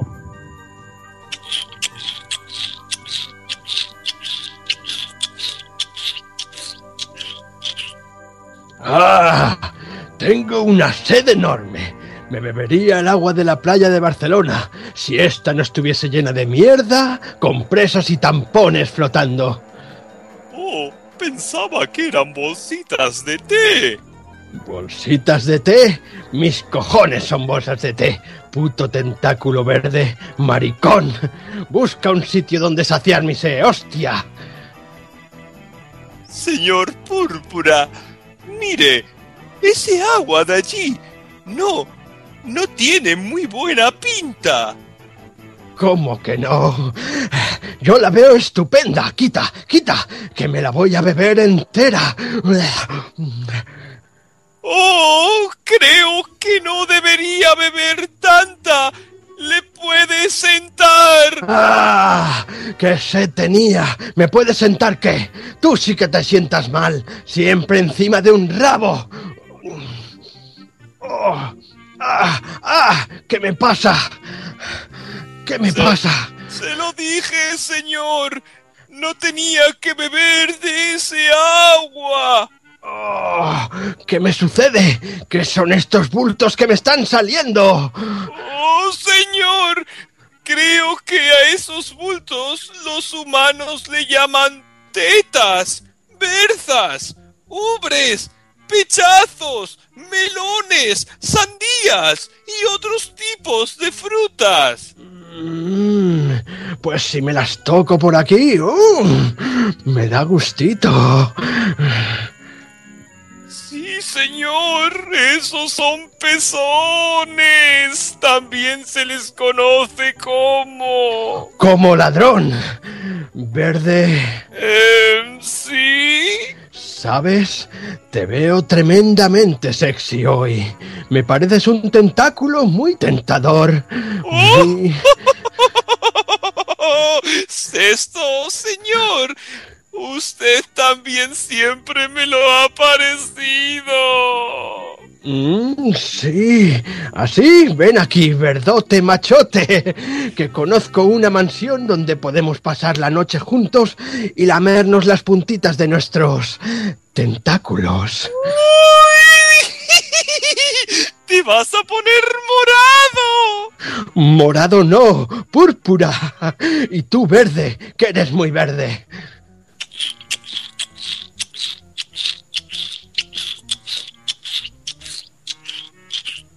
Y así Tentáculo Verde y Tentáculo Púrpura fueron felices para siempre, y el mundo realmente nunca fue amenazado por una invasión tentacular. Así fueron los hechos tal cual ocurrieron. Muchas gracias y buenas noches.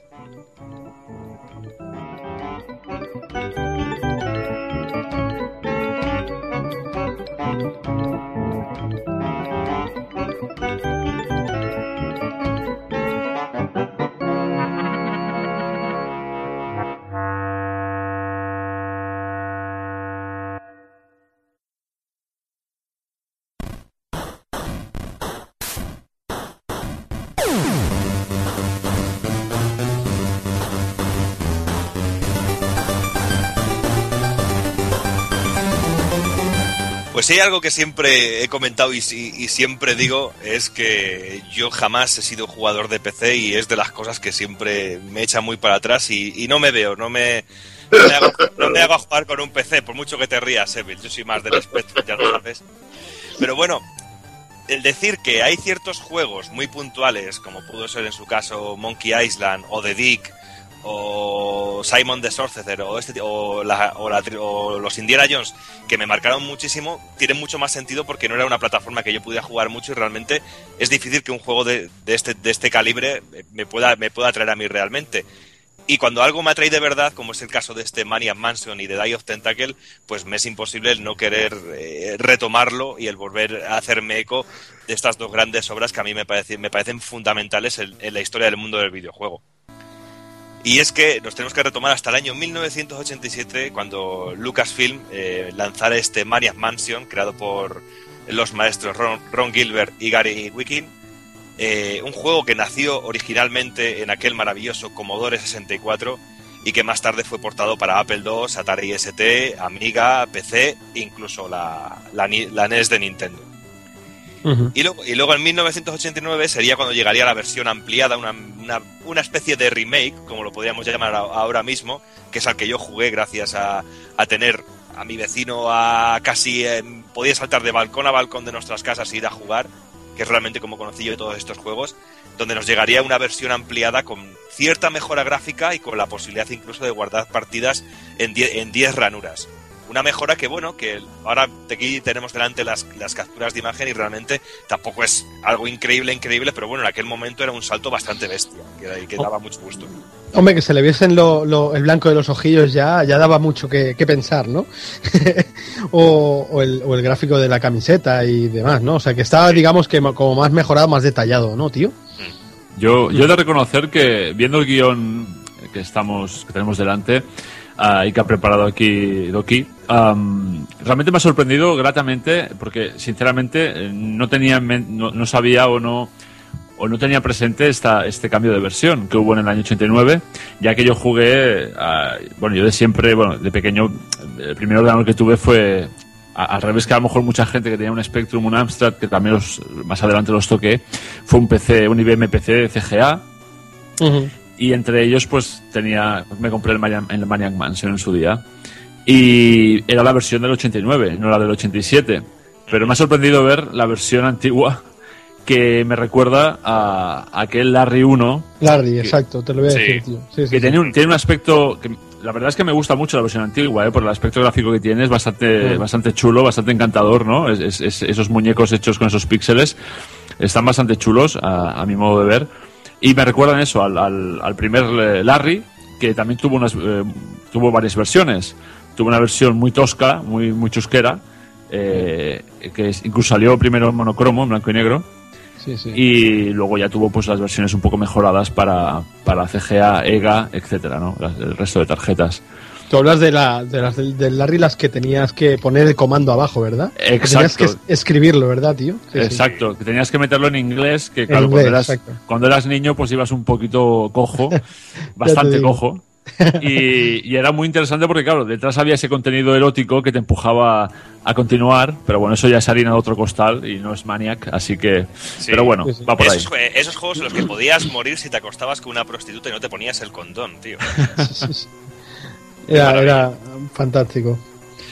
Pues bueno, pues para meternos un poquito ya con la historia de este Maniac Mansion, hemos de reconocer y, y atribuirle eh, el que es un guion y una estética durante que nos encontramos durante todo el juego muy de cine de los 80 y sobre todo como un gran homenaje al cine de terror de los años 80, pero con mucho humor. Yo creo que realmente la gracia que tiene este juego es cómo mezcla esos momentos de tensión y momentos ah, realmente angustiosos con un cachondeo continuo muy sutil en algunos momentos, muy censurado en otros, como iremos comentando más adelante, pero sobre todo esos guiños al cine de terror, con su mansión, con su familia loca, con algún fenómeno extraterrestre por ahí metido, no sé, un montón de conceptos que a todo buen amante del cine, como sé que eres, Sergio, por ejemplo, Sí, me sí, sí. consta que te tiene que hacer gracia por, de, de todas maneras.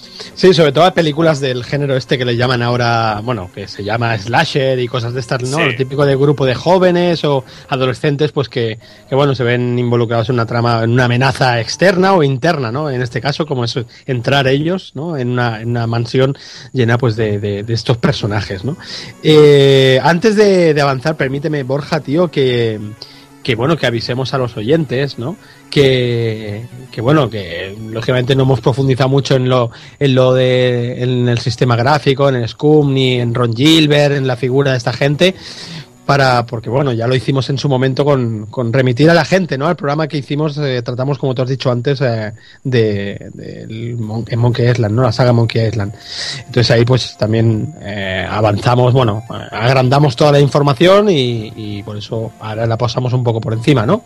Sí, claro, porque es bobada volver a repetirse y ahí tenéis toda la información, dedicamos un buen rato hablar de, de- de todo esto, con lo cual, ya sabéis, programa de Monkey Island, así disfrutéis un poquito de la isla del mono, os reís un poco, Ay, echéis ay. un par de campeonatos de escupitajos y os descojaréis un ratillo. Pero pues bueno, hablábamos, vamos- hablábamos del tema de, sí, del el, el homenaje a las películas estas, me decías, de, bueno, tipo Viernes 13 y demás. Sí, sí. Y una historia, una historia pues muy simple y muy sencilla y todo un clásico, porque nos encontramos con Dave Miller, que es hasta clásico y tópico el nombre de Dave Miller, realmente, eh, que ha perdido a su novia Sandy, también muy clásico, eh, la cual ha sido secuestrada por el doctor Fred, eh, Fred Edison, eh, que la ha, encarcelado en, en su mansión porque tiene la necesidad de tener un cerebro, un cerebro fresco de un adolescente para dominar el mundo. ¿Qué sentido tiene esto? Pues realmente no se nos aclara en ningún momento. Solo se nos dice esto y ya está. ¿Para qué quieres más realmente?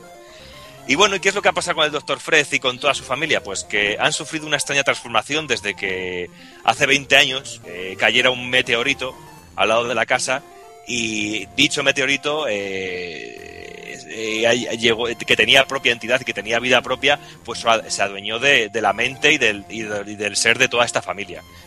Eh, y nuestra misión pues será la de salvar a nuestra querida novia en compañía de dos de nuestros amigos con los cuales recorreremos pues todas las estancias de, de la mansión y podremos seleccionar a cualquiera de ellos entre los seis que tenemos disponibles, de los cuales os, los cuales os presentaremos después. Y teniendo en cuenta que dependiendo del amigo con el que decidamos vivir la aventura, las acciones y acontecimientos variarán muchísimo, teniendo hasta cinco finales diferentes eh, que varían dependiendo del personaje seleccionado y el resultado de, de ciertos puzzles. Que decir, Doki, que todo esto que estás narrando pasaba en una intro fantástica en el juego, en la que antes de salir el título del juego sonaba una música también eh, muy, muy buena y que, bueno, eh, bueno, al menos ha marcado bastante en lo que es eh, en las aventuras eh, de este tipo, pues la música de Maniac Mansion, ¿no? Cuando empieza, que se ve el meteorito cayendo en la casa por detrás y, y sale el título del juego. Sí, que realmente es el único momento casi como que dice que el juego tiene música. Sí. Porque luego durante todo el juego el- el, eh, no tenemos música, lo cual potencia mucho los, los- lo típico de las películas de terror, los pasos, el tic-tac de un reloj y cositas de esas. Y bueno, pues el, el juego, pues a nivel de aventuras eh, y viendo todo lo conocido hasta el día de hoy, es toda una revolución de su época y es que el mundo de las aventuras venía atado a la necesidad de escribir, como hemos dicho antes, con nuestro teclado, órdenes y verbos para poder avanzar en la aventura. Y esto en ocasiones era, como hemos dicho al principio, muy frustrante y sobre todo cuando la aventura venía en inglés. Porque, y es que aparte, aunque venía en castellano, si no conseguíamos pillar el ritmo y la idea principal que nos quería transmitir el creador, la cosa se ponía muy chunga, porque vete a averiguar tú lo que, el, el verbo que quería utilizar el, el autor. Y en esta época, pues también eh, se censuraba, eh, se censuraba a los que metían improperios y palabras obscenas en los juegos, como insultos y cositas de esas. Tú en Larry no podías insultar o meter palabrotas porque te podían eh, o borrar la partida o volver, o tenías que volver a empezar o te ponía un game over directamente. Eso era también algo muy heredado de, los, de las aventuras AD aquí en España. exacto. Sí, sí, sí. sí. Aventuras conversacionales, ¿no? Aventura. ¿Cómo se, ¿Qué manera que ¿Aventura original se llamaba? La aventura original, que si le llamabas hijo de puta o algo de eso, la tomas Sí, por sí, culo. Toda la partida. Había muchos, sí, sí. Sí. ¿Qué Y más? bueno, cuando a Ron Gilbert se le, se le contrató y dio, se le dio luz verde para crear su propia aventura, eh, quiso cambiar todo esto y sería cuando nació el SCUM, eh, el Script Creation Utility for Maniac Mansion, del cual ya os hablamos profundamente en el programa de, de Monkey Island. Exacto. Y es que la base de este SCUM sería la de que el jugador con el ratón pudiera seleccionar entre una serie de varios verbos y combinarlo con ciertas cosas para poder ir avanzando en la historia. Es decir, simplificar todo el sistema este de meter, de, de meter eh, texto con, con una serie de, de verbos y que sea todo mucho más directo. Algo que funciona muy bien y que se agradece, pero muchísimo. Y esto es lo que nos encontramos en Maniac Mansion. Una serie de habitaciones o estancias que tendremos que recorrer e interactuar con el espacio y objetos mediante el uso de, y combinación pues, de los verbos propuestos. Lo que actualmente, tío, se le llaman, ¿no? Los point and click, ¿no? Todo- Los point and click, sí. Point and click, sí, sí. Y todo esto, pues como hemos comentado antes, con un aspecto gráfico muy vistoso, muy de dibujo animado, como casi como una caricatura con personajes bastante cabezones y todo muy detallado al máximo, eh, utilizando estos personajes con cabezas muy grandes pues para poder hacer expresiones faciales y todo este tipo de cosas, porque te cuenta que no estamos el- a día de hoy y que era una época en la cual para expresar eh, terror o risa o cosas, pues había que hacer un- unos cabezones muy enormes para que pudieran transmitir pues con una sonrisa, una cara de tristeza o unos ojos cerrados realmente. Eh, aunque hay que decir que, claro, que también dependía mucho de las versiones, que unas, unas lucían bastante mejor que otras. Por ejemplo, la de NES, que ya lo trataremos después, venía muy recortada en este sentido. Y bueno, pues nada más empezar, tendremos que seleccionar a dos compañeros eh, que junto a Dave, que es el protagonista, tendrán que dar forma a toda la historia de Maria's Mansion.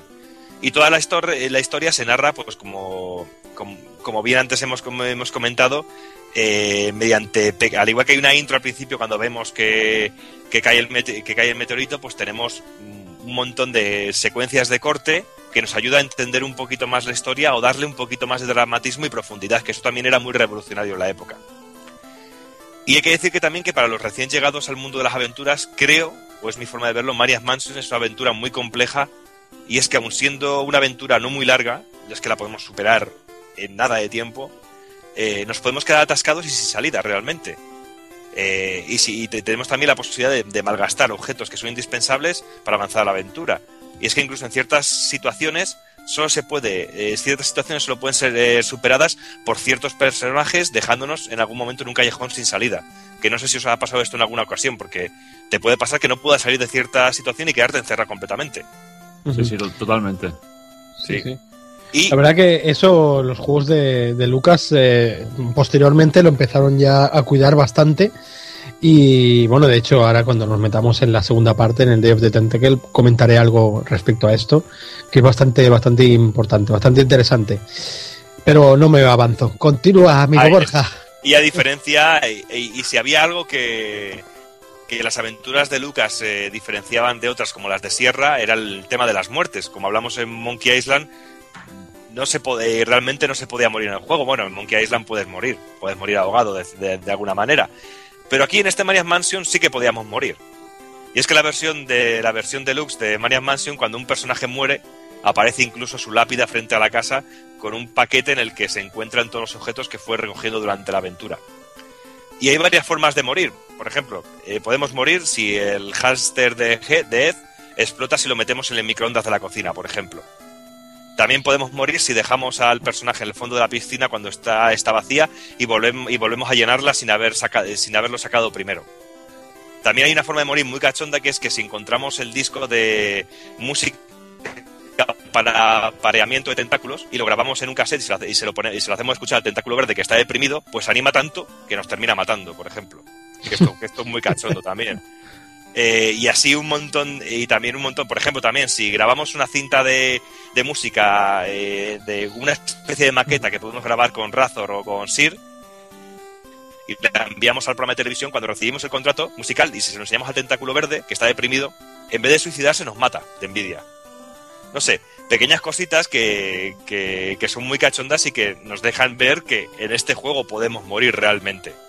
Y es algo muy característico y, y muy raro viendo la, la estética que, que siguió teniendo después Lucas con el resto de sus aventuras. Sí. Y bueno, y, algo característico y realmente que llama mucho la atención y que realmente es lo que eh, hace grande toda la estética del juego son sus personajes. Unos personajes muy carismáticos, eh, muy bien marcados en todos sentidos y, cada y, un- y unos personajes que cada uno tiene sus propias habilidades que hacen que, el desarrollo de la aventura varíe muchísimo. Ten- tendremos que seleccionar dos entre todos los que acompañan a Dave y recalco que una mala selección de nuestros compañeros de viaje junto a una mala elección de nuestras decisiones puede terminar fatalmente e incluso que no podamos seguir avanzando. Borja, esto, esto del, de, que comentas tú de los personajes, yo creo que es el, es la, bueno, para mí es la base de, todas las aventuras gráficas, ¿no? Porque, a ver, la jugabilidad más o menos, lo que es el tema de jugabilidad, eh, todo el mundo que conozca cómo funcionan ya más o menos sabe cómo van, ¿no? Entonces, hay dos, para mí hay dos cosas básicas, que una es la riqueza de personajes, lo que te lleguen a atrapar estos personajes, que en este caso eh, está muy bien llevado, creo. Y, y bueno, y el tema de guion o de, o de cómo están puestos los puzzles, ¿no? Eh, que te- tengan una mínima lógica o no, o bueno, no la diversión que tenga en ese aspecto, ¿no? Pero yo creo que sobre todo el tema de los personajes es lo más fuerte que tienen las aventuras gráficas, sobre todo de Lucas, que los cuidan un montón, tío. Y sobre todo este Maniac Mansion por la variedad de, persona- de personajes que tiene y lo diferente que son entre ellos. Sí, sí, Y tanto. que durante toda la aventura podemos ir eh, intercambiando con qué jugador queremos, eh, queremos seguir jugando. Incluso podemos ir avanzando y que a uno de nuestros personajes lo maten o incluso que lo dejen encerrado, por ejemplo. Sí. Yo no sé, yo no sé vosotros, pero eh, cuando jugaba el juego en la época, cuando salió, que bueno, que era un preadolescente, la verdad es que no era consciente, o no sé si vosotros también eh, tuvisteis aquella sensación, no era consciente de realmente la importancia que tenían los personajes a la hora de elegirlos.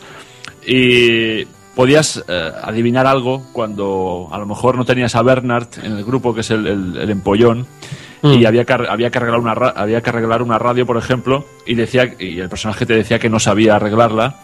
En cambio, en otra partida que a lo mejor hacías al cabo del tiempo y cogías al empollón y veías que sí se arreglaba la radio, ahí podías intuir un poco la dimensión tan grande que tenía ese juego, pues mm, también mirándolo desde los ojos de aquella época, porque eh, hemos de ponernos un poco en situación del año 89-90, que era cuando jugábamos aquello y que realmente era alucinante en, en aquel momento. Y, que no te daban, y, y que no te daban ninguna pista de, este de, de esta mecánica de juego realmente, que te Nada, nada. el juego y te lanzabas a ello. Sí, sí, totalmente. Aparte también hay otra cosa que me alu- que, que o- de nuevo poniéndonos en perspectiva, me gusta mucho que era lo que has comentado antes, Doki, de que no había música, de que los eh, efectos de sonido, mm, que en mi caso eran a través del speaker de aquel PC, que, PC. que, que era muy limitado, pero era lo que había y realmente era donde te imaginabas mm, que realmente sonaba el timbre de la puerta o que realmente había sonaba un reloj de, de pared, ¿no? Y era que, eh, pese a tener también gráficos eh, de cachondeo, un poco por así decirlo, el juego daba miedo. Es decir, yo me acuerdo de haber vivido tensión y, haber sudado la gota gorda, mm, intuyendo que el juego tenía como una especie de, de procesos en tiempo real. Es decir, eh, de saber que a lo mejor con Dave te metías en la, en la cocina, y que me acuerdo que aquello era un punto de estos que digo yo de, de procesos en tiempo real, y si no te dabas prisa y te quedabas un buen rato investigando la nevera o investigando en, en- en los grifos que había, etcétera, aparece Edna y te, te pilla y si te coge, pues te, te encierra. Entonces, aquel momento de aparecer ese personaje que es eh, la enfermera, esta zombie rara, E intentar Pues, huir.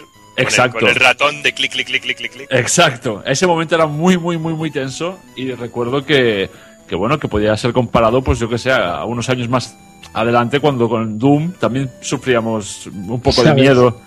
Y es muy curioso esto, es, es muy curioso. Y que lo que decías antes, que ninguna partida era igual que la otra, porque tú al igual que te encontrabas a Edna de repente en, en la cocina, a lo mejor entrabas y no aparecía. O a lo mejor ibas al pasillo y te aparecía Ed, por ahí dando vueltas. Exacto. O por ejemplo el momento en el que hay un momento en el que puedes coger el hámster de Ed y meterle en el microondas y hacer que estalle, cuando Ed se entera te va persiguiendo por toda la casa. Claro, y una cosa muy importante es que ahora porque estamos muy acostumbrados a Internet y a que tenemos todo tipo de información al momento si sabemos buscar. Pero es que en aquel momento, y más siendo unos críos, eh, no imaginábamos la dimensión que albergaba un juego. Entonces nosotros, bueno, eh, yo creo que todos eh, un poco estábamos intranquilos en cada una de las habitaciones del juego por saber, bueno, yo pensaba, a ver, si me ha aparecido Edna en la cocina, ahora que estoy en, el- en estos lavabos, ¿por qué no me va a aparecer el doctor Fred? ¿O por qué no me va a aparecer un tentáculo? O sea, vivías con angustia ese juego. Eh, Sí. Y eso era, muy, eso era muy grande, porque no sabías la, la dimensión del juego. Ahora buscas un poco por internet y sabes qué habitaciones eran las, las que interactuaba con la línea de tiempo del juego, pero antes no. En aquella época tiraban mucho también de, las, de los mapas, esos que nos, nos ponían en Micromanía y ese tipo, o Micro Hobby, ese tipo de revistas que a veces te marcaban un, un mapa completo del juego en muchas ocasiones. Pero yo recuerdo con este juego de dibujarme la mansión. Bueno, dibujármela como dibujaba yo en aquella época. Un recuadro, cocina, ponía cocina, eh, pasillo. Y luego y hay una parte, por ejemplo, no sé si os dais cuenta que tenéis que bajar unas escaleras y veis al sótano que está a oscuras. Exacto. Y me intentaba dibujar la- dónde estaba cada cosa, dónde estaba la lámpara, dónde estaba el reactor, dónde estaba todo para poder ir avanzando. Al Bueno, igual era que muy ocurría- No, perdona, perdona, No, di. perdona, perdona. No, no, no, no, no te quería interrumpir. No, decía que era muy divertido buscar en la oscuridad a los objetos que es- con los que se podía interactuar. Vale, perdona, no te, no- te he oído bien. No, decía que, que era muy divertido buscar en, con el ratón los objetos que, que- con los cuales sí. se podía interactuar en la oscuridad. Sí. Era, era, muy guapo. Algo me pasaba también, por ejemplo, con, con Fantasy Star, cuando llegabas a las mazmorras, pues yo también me dibujaba con cuadraditos los caminos de, de cada una de las mazmorras, no sé. Eh, o incluso la parte de atrás de las instrucciones, donde ponía notas, yo también escribía muchas mierdas ahí. Pero bueno, sigamos adelante y hablemos un poquito de... Tú de- eras, tú, tú eras Yo de era- esos, de los que escribía. Sí, tío, yo era de los que dibujaba y no veas lo que, lo que me arrepiento ahora, no veas. Sí, claro, claro. Increíble. Madre mía. Y bueno, pues hablando ya de los personajes, pues eh, empezamos un repasito con todos, que ya me iréis comentando qué os parecen y cómo los veis. Tenemos a, a Dave Miller, que es el protagonista de la historia, que realmente no tiene ninguna habilidad especial, eh, es quien organiza el rescate de su novia y es seleccionado automáticamente en el juego. Es el único personaje que tenemos que tenerlo sí o sí durante la aventura. Es el típico chuleta de, de instituto, con su chupa Sí. vaquera, con su pantalón Vaquera. vaquero, el clásico, un típico.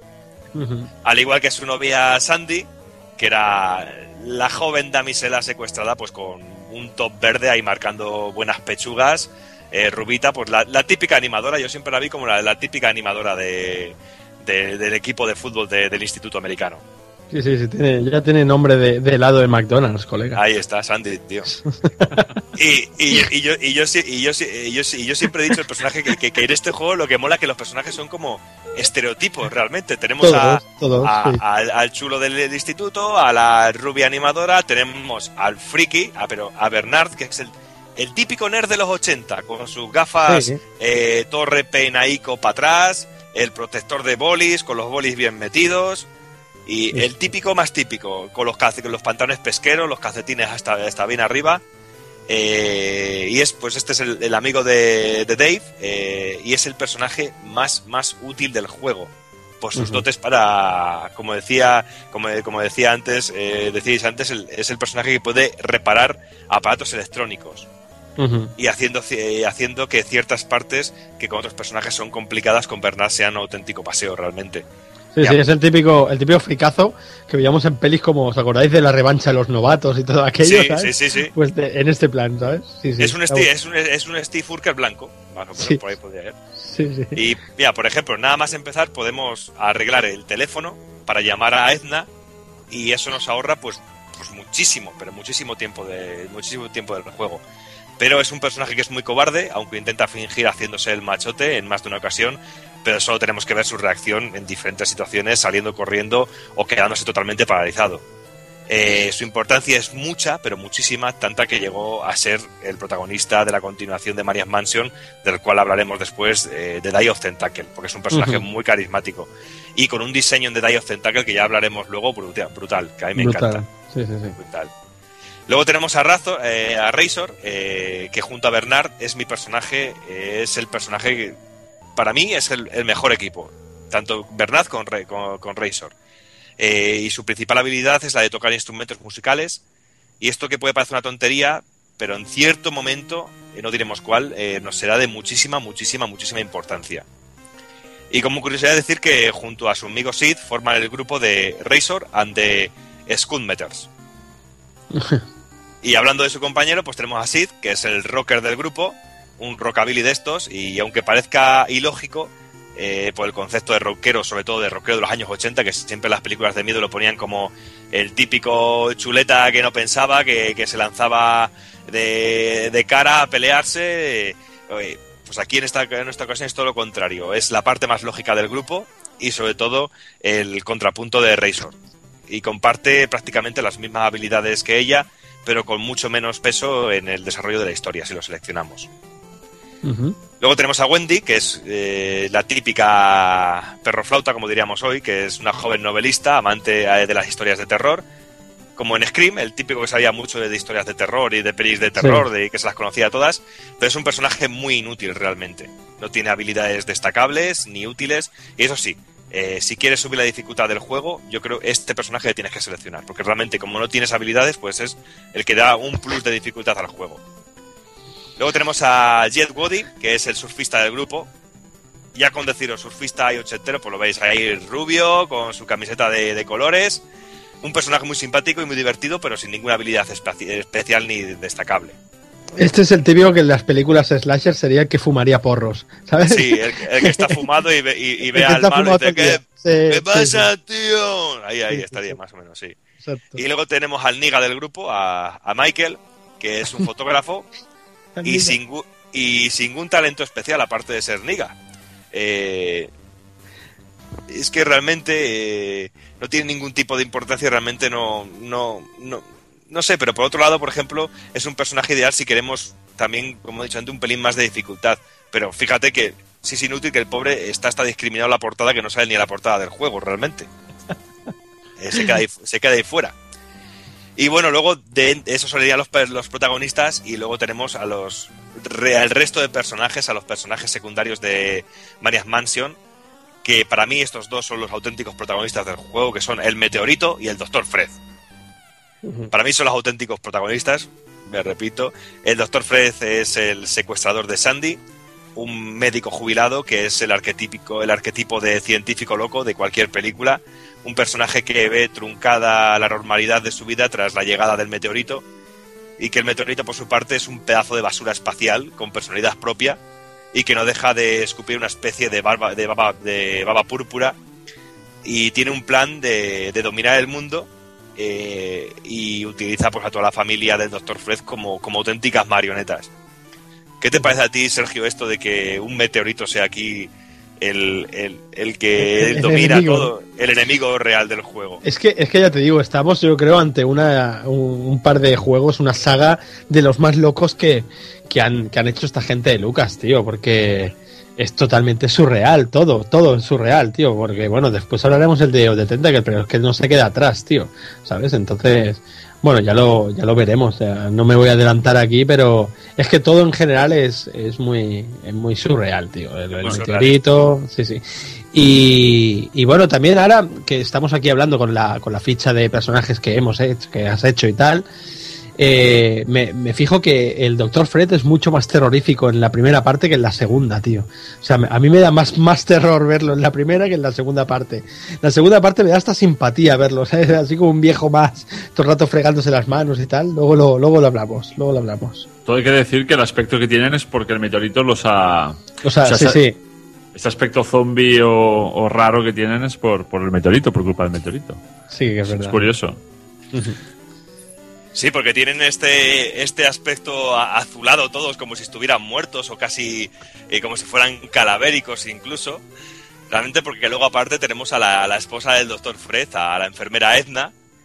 Eh, este personaje mm, permanece casi siempre en su propia habitación, pero en más de una ocasión, como hemos dicho antes, nos la podemos encontrar pululando por la casa y si nos pilla iremos directitos al calabozo y, más de uno, a que sí, algún amigo que anda por aquí ha pasado auténtico terror cuando le perseguía a este personaje por, la, por toda la casa. Y sobre todo cuando, cuando entrabas en la, en la habitación de la, de la enfermera Edna en un momento del juego y que también ahí sufrías la tensión de decir, bueno, que va a venir, bueno, que de hecho viene, eh, y tienes que subir por un altillo, creo recordar, y salir a un telescopio, bueno, ahora ya no, no recuerdo, pero realmente era, y aparte que la enfermera Edna era una cachonda y, y era muy divertido Hombre. pues, pues ver todos los diálogos con esta, con esta señora y, y lo- su y lo- habitación. y los mensajes que nos encontramos escritos por las paredes también. Sí, sí, muy de. Edna, porque Edna es una gran aficionada al sadomasoquismo. ya te digo. Y nos, y- y nos solemos encontrar algún anuncio suyo escrito por las paredes con su número de teléfono y todo. Para tener algunas cosas carnales de esas buenas. Hay porno de pterodáctilos y estas cosas. Luego tenemos a, a Ed, al, al rarete este, es el, el neurótico vástago de Fred y Edna, obsesionado con todo lo que sea bélico, militar y sobre todo es amante de los hámsters. No lo entiendo, ¿no? no, es que, Es que es buenísimo, tío. ¿por Y un, po- y un poco borderline, ¿no? También. Ahí Sí, está. sí, sí, sí, Lo- sí. lo- y lo el hámster tiene mucha, mucho peso en la historia, ¿eh? que sí, que, que vuelve a aparecer también en Day of Tentacle. Ahí Sí, queda sí, eso. sí. Luego, luego lo hablamos, sí, sí. Eh, es un personaje muy, muy hostil y que nos encerrará en el calabozo como nos de caza, pero si nos lo curramos bien, podremos llegar a ser amigos suyos. Esto hay que decirlo. Luego tenemos otro personaje muy importante que es el primo Ted, eh, que es el primo, muerto de la familia, eh, cadáver desde 1972 y momificado para quedar bonito en casa, es como, un adorno. Hay quien incinera a sus familiares, hay otros que les momifica y le ponen en el salón de casa o en la bañera, como es este caso. Pero encontramos ciertos indicios eh, durante el juego de que nos deja entrever que aún sigue vivo, como por ejemplo que tiene una televisión dentro del sarcófago. Y yo creo que eso es alguna pista. Ujú. Es, una, es un personaje con una finalidad completamente cómica, ya que toda referencia a él es completamente. de está totalmente secu- es secundaria, ya que no interactuamos con él en ningún momento durante el juego. Bueno, eso en, en- Bueno, dime, dime. eh, no me avanzo. Ah, de momento, de momento. Vale, vale. vale. Luego tenemos al tentáculo verde y al tentáculo púrpura, que el tentáculo verde es un habitante de la casa, pero que en su día fue parte del cuerpo de un pulpo mascota del departamento de biología de la universidad. Eh, Podemos llegar a hacer incluso amistad con él y así conocer su auténtico sueño, que es montar una banda de rock llamada GT y las tazas de succión. Toma. Ahí está, con dos cojones. Luego tenemos al tentáculo púrpura, eh, otra parte del cuerpo del pulpo universitario, pero con un carácter totalmente diferente. Este tentáculo siempre está junto al Dr. Fred haciendo todo lo que, se, lo que este ordena y es un ser despiadado y muy, muy, muy peligroso. Y estará siempre junto a la entrada del laboratorio, pero si cortamos la electricidad, el Dr. Fred lo enviará por nosotros y si caemos en su tentáculo iremos directos también al calabozo. Y bueno, tenemos otros personajes también que aparecen, no son tan importantes, son personajes secundarios o que hacen alguna aparición, como es el maravilloso policía de meteoritos. Eh, un policía interestelar que quiere dar caza al meteorito para, eh, para evitar terribles actos de violencia. Y este personaje suele contactar con otros por radio. Tenemos también a Marcos, eh, a Marcos Sitter, eh, escritor de editor de libros, de música, de videojuegos, y podremos ver algún anuncio de su compañía, algún anuncio de su compañía de televisión, como eh, su compañía que se llama Tres chicos que publican cualquier cosa INC. Eh, y si podemos ver sus anuncios si, si encendemos el televisor. La y tele, decir que este personaje es importante porque eh, si le enviamos una maqueta o, o si al recibir una carta suya se la entregamos a cierto personaje, los finales del juego pueden variar mucho. Ujú. Y luego tenemos a, a Wink Smiley, es un presentador de televisión que tiene claras eh, referencias a David Letterman y tiene su propio programa de televisión llamado The Late Show with, with Smiley. Y aparece de manera muy muy breve en, en dos de los finales del juego. Y bueno, estos serían a grandes rasgos los que son todos los personajes que nos acompañan en Maniac Mansion, que si vemos el mapa completo del juego nos damos cuenta que realmente no es un juego muy extenso. Es un juego que realmente si sabemos todo lo que tenemos que hacer y vamos con los personajes correctos, en 20 minutos podemos tenerlo completado, totalmente. La cosa es como decíamos antes que en aquella época no teníamos internet ni narices. Realmente teníamos que ir del tirón y teníamos que ir poco a poco probando, probando, probando, probando y el juego se podía alargar muchísimo y ser un auténtico quebradero de cabeza.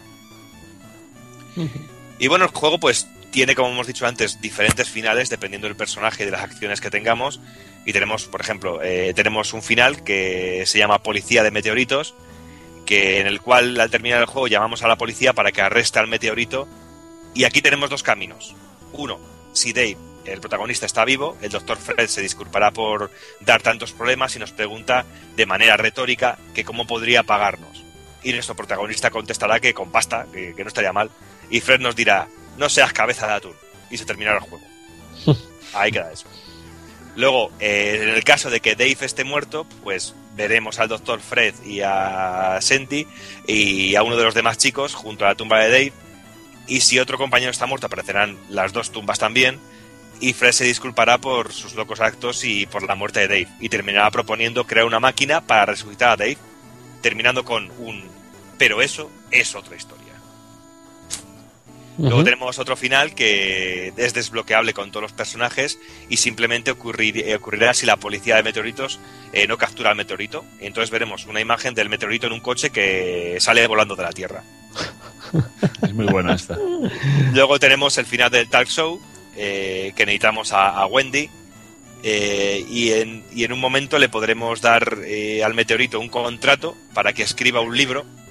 El meteorito se vuelve bueno y escribe un libro y al final vemos como el meteorito es entrevistado por, eh, por, eh, por Wink Smiley.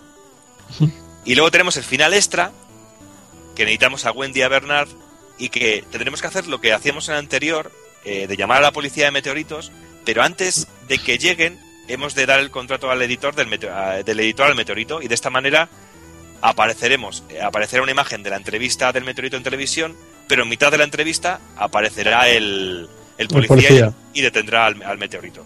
Muy Vaya tela. Sí, sí. Esto, chicos, es la es uno de, los- de las primeras veces que le meten tantos finales, ¿no? A, a un juego de, de Lucas, una aventura. Yo mm, yo no recuerdo ahora. Yo tampoco. No, ¿verdad? No, es, es la, es la primera vez, al igual que le meten tanta tanta variedad de, de situaciones y de, y de personajes y, y de, y que varíen tanto la- los finales y las acciones de, del juego realmente. Es una burrada el juego por eso. Sí, sí. La verdad que, por ejemplo, en el Monkey Island 1 me acuerdo, bueno, que, que según qué cosas las podías cambiar en la historia, como el tema de aquel de la tripulación, de que le, derri- le derribas el barco, ¿no? Y tal. Pero eh, como final, final, como aquí, yo no recuerdo en Lucas dentro, o sea, ninguna de las otras aventuras siguientes, yo no recuerdo tantos finales, tío. Está muy bien esto, la verdad que. Son finales muy cortitos, muy breves, que realmente tampoco aportan gran cosa, pero bueno, eh, tienen todo el ADN del juego, todo ese cachondeo y ese buen humor, realmente. ¿Qué personajes, ¿Qué personajes escogíais vosotros para jugar? Yo siempre cogía a Bernard, a Bernard y a Razor, siempre, porque me gustaban mucho. Sí, bueno, yo, yo también tiraba de, de Bernard y me gustaba mucho el Sid, pero bueno, me, me, me gustaba por la estética, no porque fuese. Eh, Razor era mil veces más útil, ¿no? Pero bueno. Sí, es verdad que Bernard era como un factor común a la hora de elegir. Y bueno, yo personalmente luego elegí a Dave, no sé, porque tenía cara de protagonista, ¿no? Te parecía el protagonista de- del juego. Y, y luego ya el tercero, pues era siempre un poco al azar, ¿no? O a veces el chico negro, o, o a veces Razor, era- o el surfero. Bueno, era una cosa un poco. Sí. Tampoco, tampoco tenía ni idea ¿eh? en aquel momento de si era muy importante o no. Pues muy bien. ¿Qué más? Y bueno, pues luego también destacables son la versión que hubo para consola, para NES. eh, y también aparte de destacable la versión de NES, también fue destacable la censura que sufrió el mismo, que fue brutal. ¿Cómo que censura, tío? Censura, tuvo muchísima censura este juego. Cuéntame, Muchísima. cuéntame eso, cuéntame. Ahí está, tío. Un juego pues que salió en 1990 de, de mano de Lucasfilm y de Jaleco. Mm. Eh, y es que en este caso Tim Schafer eh, fue el encargado de este, de este port para, eh, para la consola de Nintendo cuando era un simple beta tester, el beta tester de Indiana Jones y la última cruzada. Y este port pues fue el que realmente le abrió las puertas para, el- para luego estar en Monkey Island, en donde estaría a cargo de los diálogos junto a Ron Gilbert y de Dave Grossman. Y la versión de NES pues es muy muy muy interesante y tiene una calidad increíble teniendo en cuenta la diferencia de nivel de potencia que tenía con las plataformas que movían el juego original. Y por esto pues el juego fue totalmente rediseñado y adaptado a casi pantallas fijas por escenario. Claro. Y una de las primeras, aunque realmente el juego tiene algunas losas, eh, por ejemplo que tendremos que superar el bache de la falta de ratón en la consola para poder controlar el juego, ya que el cursor se vuelve ciertamente lento y tosco. Muy, muy, muy tosco. También hay que decir que el juego venía totalmente en castellano, en una época en la cual que un juego venía en castellano era todo un logro. Eh, como he dicho antes, que tanto gráficos como estancias fueron totalmente modificados siguiendo el mismo esquema para darle muchísima más fluidez al juego y todo se tiene que decir que no le sienta nada mal al juego porque tiene personalidad propia teniendo la misma esencia realmente. Y algo que a mí no me gusta de esta versión es que el juego tiene música durante todo el desarrollo del juego. Sí, bastante estridente además, por cierto. Sí, y le quita esa sensación de la que hablábamos antes, de, de los pasos, del reloj, de todo ese tipo de cosas. Y bueno, y como, como, como comentaba antes, el juego venía censurado y recortado en algunos detalles y ciertas alusiones sexuales, sobre todo. Eliminando, por ejemplo, la estatua desnuda del Hall, el armario con partes de cuerpos humanos, o el anuncio sexual que nos dejaba, que nos de- que veíamos el- en la bañera donde estaba la momia, que ponía para, eh, para, para un buen rato Edna 344. Y se cambió por llama Edna al 344. Vaya, Qué pena, ¿eh? Y bueno, se pusieron y se pusieron muchísimos impedimentos a todo lo que podría o no podría verse en esta versión para NES. Y es que según palabras del propio eh, Douglas Crawford, eh, encargado de adaptar el juego a NES, no dejaban de llegar notificaciones sobre cosas que se tenían que modificar o ser eliminadas. Ya casi pues a pocos días de salir el juego. Y es que incluso una vez que ya ha lanzado el juego, Nintendo se percató de la coña del hámster y el microondas. Y es que en la primera re- eh, remesa del juego podemos meter al hámster en el microondas y matarlo. Pero eso fue modificado y dos años después, en la siguiente remesa, se eliminó dicha acción. Y esta versión fue la que se lanzó en Europa. Es muy curioso. Sí, como siempre terminamos pringando. Sí, sí. Y no solo tendríamos recortes a nivel gráfico, sino que los diálogos también se verían amputados y modificados. Y es que todas las alusiones a lo perraca y cachonda que está Edna eh, están totalmente eliminadas eh, de, de cualquier parte del juego. Y luego una curiosidad, que siendo la misma consola realmente, prácticamente NES y Famicom, la, la versión japonesa y la versión, el, el resto de versiones de, de la consola, la versión japonesa del juego en Famicom es completamente diferente.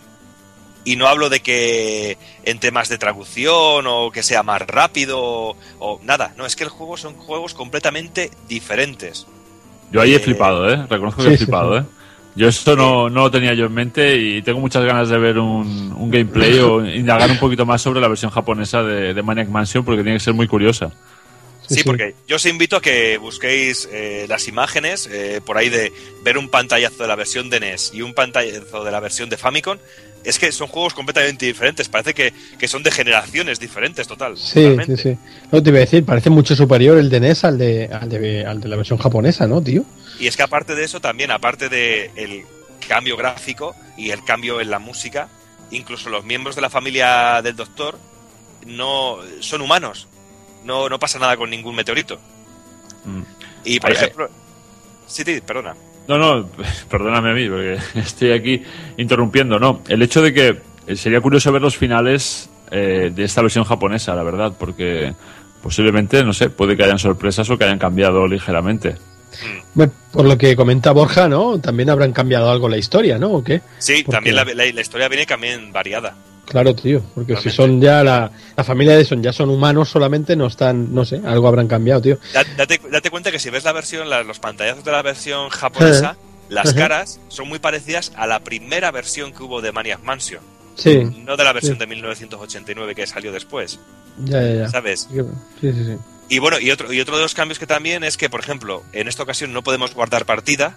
En la versión de NES sí que podemos guardar partida, tenemos una pila para guardar.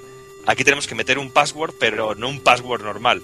Un password de estos interminables que te da Madre parece que mía. dices incluso, no juego por no meter el password. Y encima japonés. Y encima japonés, échale huevos. Y luego aparte, pues también el, el control es aún más torpe todavía. Ya, ya, ya. Muchísimo más torpe. Y bueno, pues este ha sido un poquito un repaso que hemos querido hacer a, a lo que fue la obra de Maniac Mansion. No hemos querido ni profundizar ni en el desarrollo del juego porque yo creo que eh, una aventura como esta merece la pena echarle el guante y lanzarse, y lanzarse a ella. Pero eso sí, es muy fácil coger un gameplay de, de YouTube o, un- o una guía, pero realmente pierde toda la esencia. Yo realmente, si os queréis animar, animar con esta aventura, que yo os animo desde ya que pongáis un Scum en vuestro ordenador o en vuestra PSP, que funciona de muerte este juego en PSP, y Bien. queréis, y queréis jugar directamente, que os animéis a jugarlo y a investigar y a enfrentaros a, a este. Y, y bueno, y sobre todo al, al, al- al- no emulador, porque no es bien bien un emulador, ¿no? El Scum VM este que Sí. funciona a la perfección, tío, y, y bueno, y, y la gente que se, que se tranquilice que no estamos haciendo nada ilegal, que No, el Scum no. es totalmente Es que- legal, ¿eh? O sea y, es que... y es que encima lo, lo bueno del Scum es que tú puedes, y por ejemplo, te bajas, yo tengo un, eh, el Maniac Mansion y puedes elegir la versión que quieras jugar. La versión sí. de, de Commodore 64 o la versión de PC o la versión que cual- o la versión de NES, tú puedes elegir y ver las diferencias, pero esto ocurre con Maniac Mansion, ocurre con, Con todo, Monkey con todo, sí, sí. con todo. Sí, pero en- me acuerdo de hasta versiones de FM Towns, de cosas así curiosas, tío. Está, las puedes ver ahí. Muy guapo, tío. Muy bien. Y bueno, pues este ha sido nuestro repasito y ¿Vamos a, al día del tentáculo o qué? a hablar del Día del Tentáculo. Venga.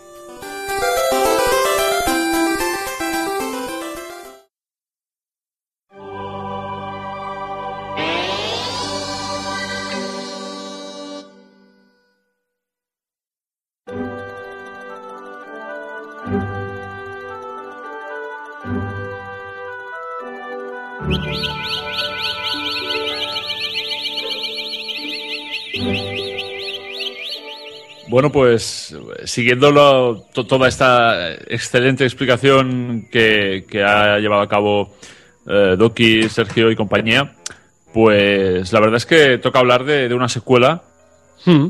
de este, de este Maniac Mansion, que la verdad no quedaba, bueno, queda clara por los personajes que veremos eh, que, que lo protagonizan, pero que así ni por el título se llama Maniac Mansion 2, ni nada parecido, ni por la estética tampoco.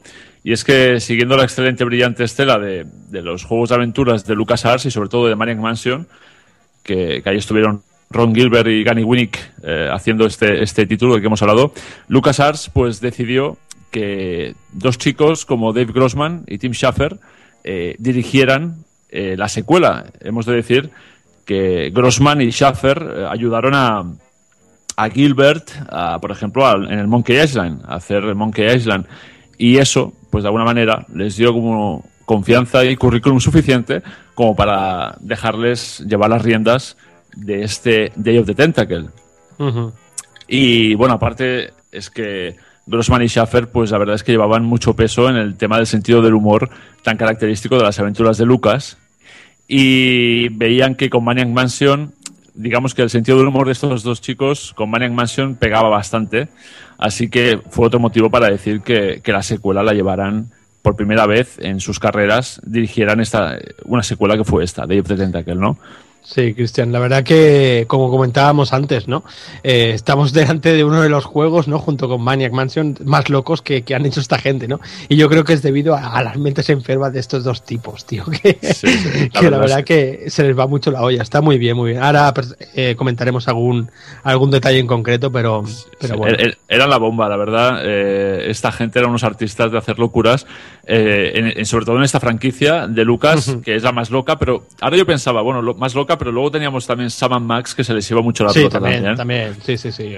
Pero podríamos decir que la más absurda, bueno, podían competir, ¿eh? Sam Max y, y Day of the Tentacle, eh, un poco en este, en este, porque fueron un poco contemporáneas. Sí. Y hemos, hemos de decir que, curiosamente, que, que eh, perdón, que Day of the Tentacle fue un poco, eh, fue no, fue un poco no, fue la, última aventura en utilizar el sistema clásico Scum, este de elegir un verbo, elegir un objeto y utilizarlo en el, en el escenario. Y fue precisamente pues Sam Max Hit the Road, el, el- el juego que ya, digamos, eh, fue el primero en sufrir el, el- bueno, en sufrir o en, o en- o en avanzar en el tema del Scum, en, en hacer la aventura point and click aún más point and click, ¿no? Es decir, con menús mucho más resumidos, mucho más eh, intuitivos, etcétera, ¿no? ¿Qué más? Bueno, vamos a explicar un poquito de qué va Day of the Tentacle. Ah, fue publicada en el 93 por LucasArts y daba continuidad oficialmente a la primera parte de, de- de esta franquicia.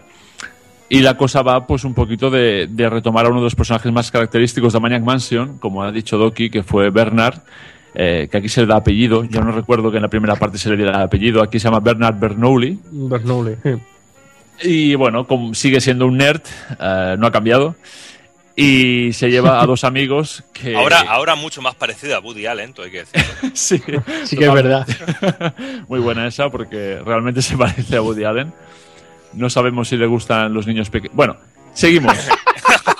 Eso ya no sale en el juego. Eso no sale. Ah, pero es que personalmente, bueno, en fin, los que me conocen ya saben que yo con las pelis de Woody Allen. Total. Vale, eh, eres de los míos, no te preocupes. sí, yo no puedo, no puedo, pero respeto el, arte, al menos el arte, el arte de las No, películas. yo no lo respeto, yo no. Eres más de clarinetes. Total, que este chico Bernard eh, en esta aventura va acompañado por dos amigos que no son ninguno de los que vimos en Maniac Mansion. En este caso son dos, dos personajes nuevos, como son Hoggy y Laverne, que ahora explicaremos un poquito quiénes son. Y en resumidas cuentas, este trío intentará detener los planes no del Dr. Fred, no, perdón, no del Dr. Fred en este caso, sino de otro de los personajes de Maniac Mansion, como fue el tentáculo púrpura que le ha dado por conquistar el mundo.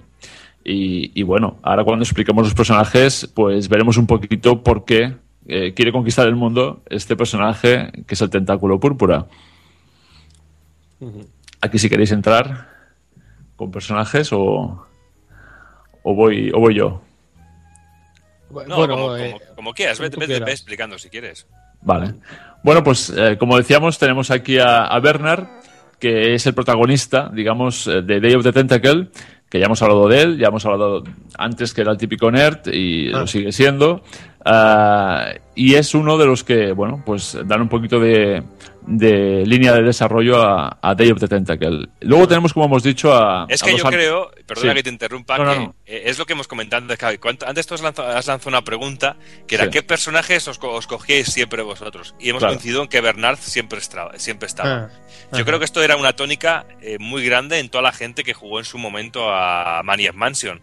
Con lo cual era una lógica aplastante para trasladar ese personaje al- a la segunda parte. Es que era de, cajón de madera de tabla tenerle como protagonista porque era seguramente el personaje más carismático o sobre todo el personaje que todo el mundo recuerda de ese juego. Sí, sí.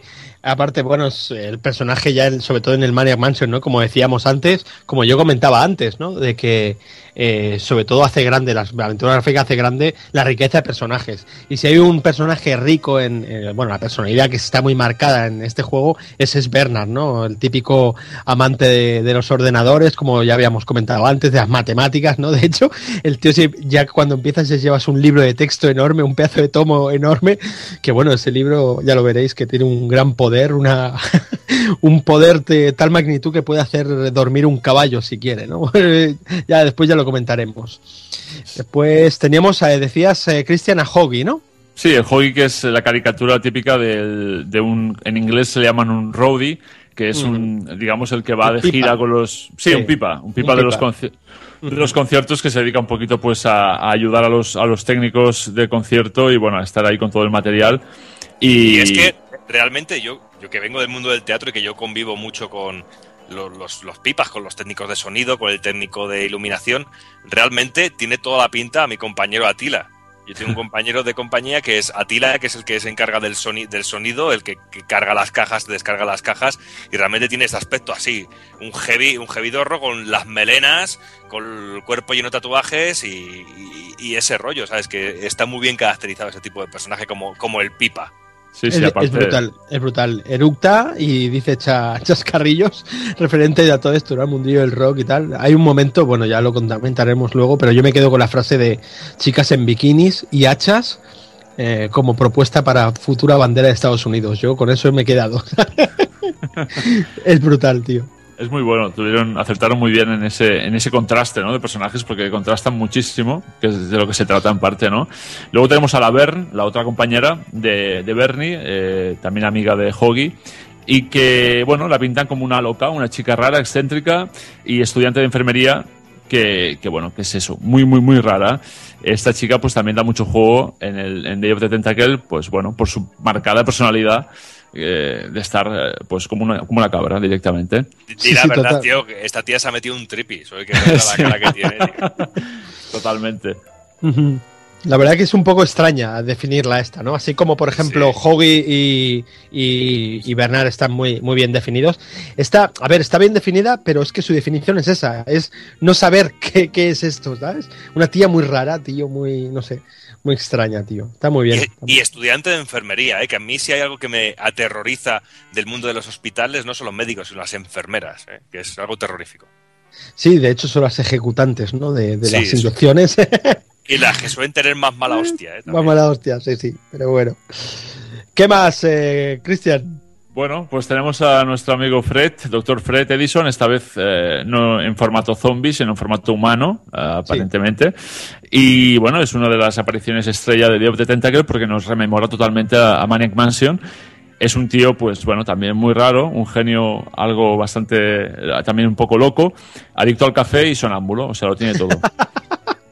Es buenísimo, la verdad que es lo que os decía, ¿no? Que tiene más pinta eh, terrorífico en, la, en, en el Maniac Mansion que no en este, no sé, yo a, a menos me da a mí ese parecer, ¿eh? El que mí pa- me parece aquí increíble que el tío que es sonámbulo y toma café para no dormirse porque tiene miedo de despertarse sonámbulo y firmar el y contrato. firmar el tío. contrato, tío, es que es, Es que es muy fuerte. Dime, ¿qué, mente perturbada o, o fumada llega a esta conclusión realmente? Sí, la verdad es que hay mucho cachondeo con este personaje respecto a Maniac Mansion, introduciendo el tema del contrato del, del primer videojuego. Exacto, eso es buenísimo, tío. Porque en parte hay un guiño dentro del juego que hace referencia a los royalties de Maniac Mansion. Es como Sí. si hubieran hecho una película, o sea, como si realmente hubieran vivido pues como una especie de, de película, ¿no? Eh, en la que los personajes pues recuerdan eh, eso, pues haber hecho como, o sea, en vez de ser la vida real, eh, que hubieran interpretado un papel, ¿no? En una película y tienen royalties sobre, sobre el videojuego.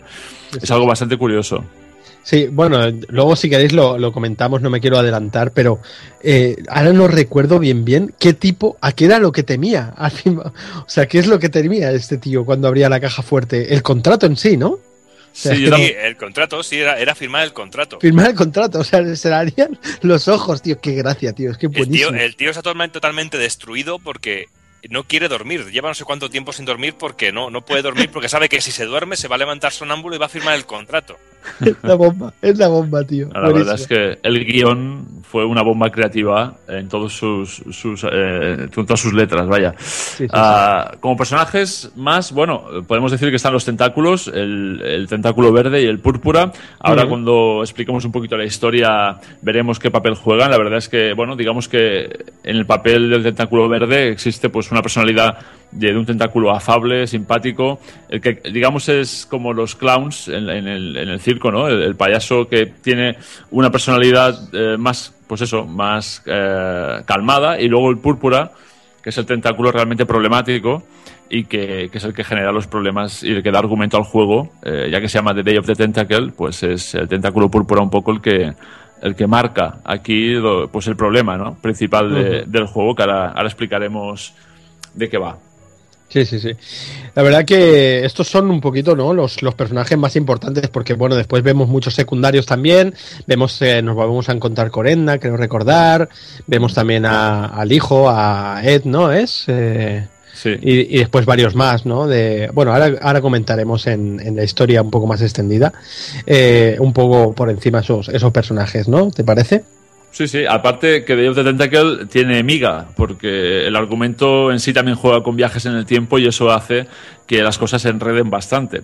Pero bueno, para resumir un poquito, podemos decir que, que después de lo que ocurrió en Manic Mansion, eh, tentáculo púrpura, que, que es, bueno, como ya veis, es un monstruo mutante que hemos dicho que era parte de un pulpo, ¿no? Eh, y que y también es asistente de laboratorio del doctor Fred Edison, en este caso ya le dan, le dan el apellido Edison eh, en este juego.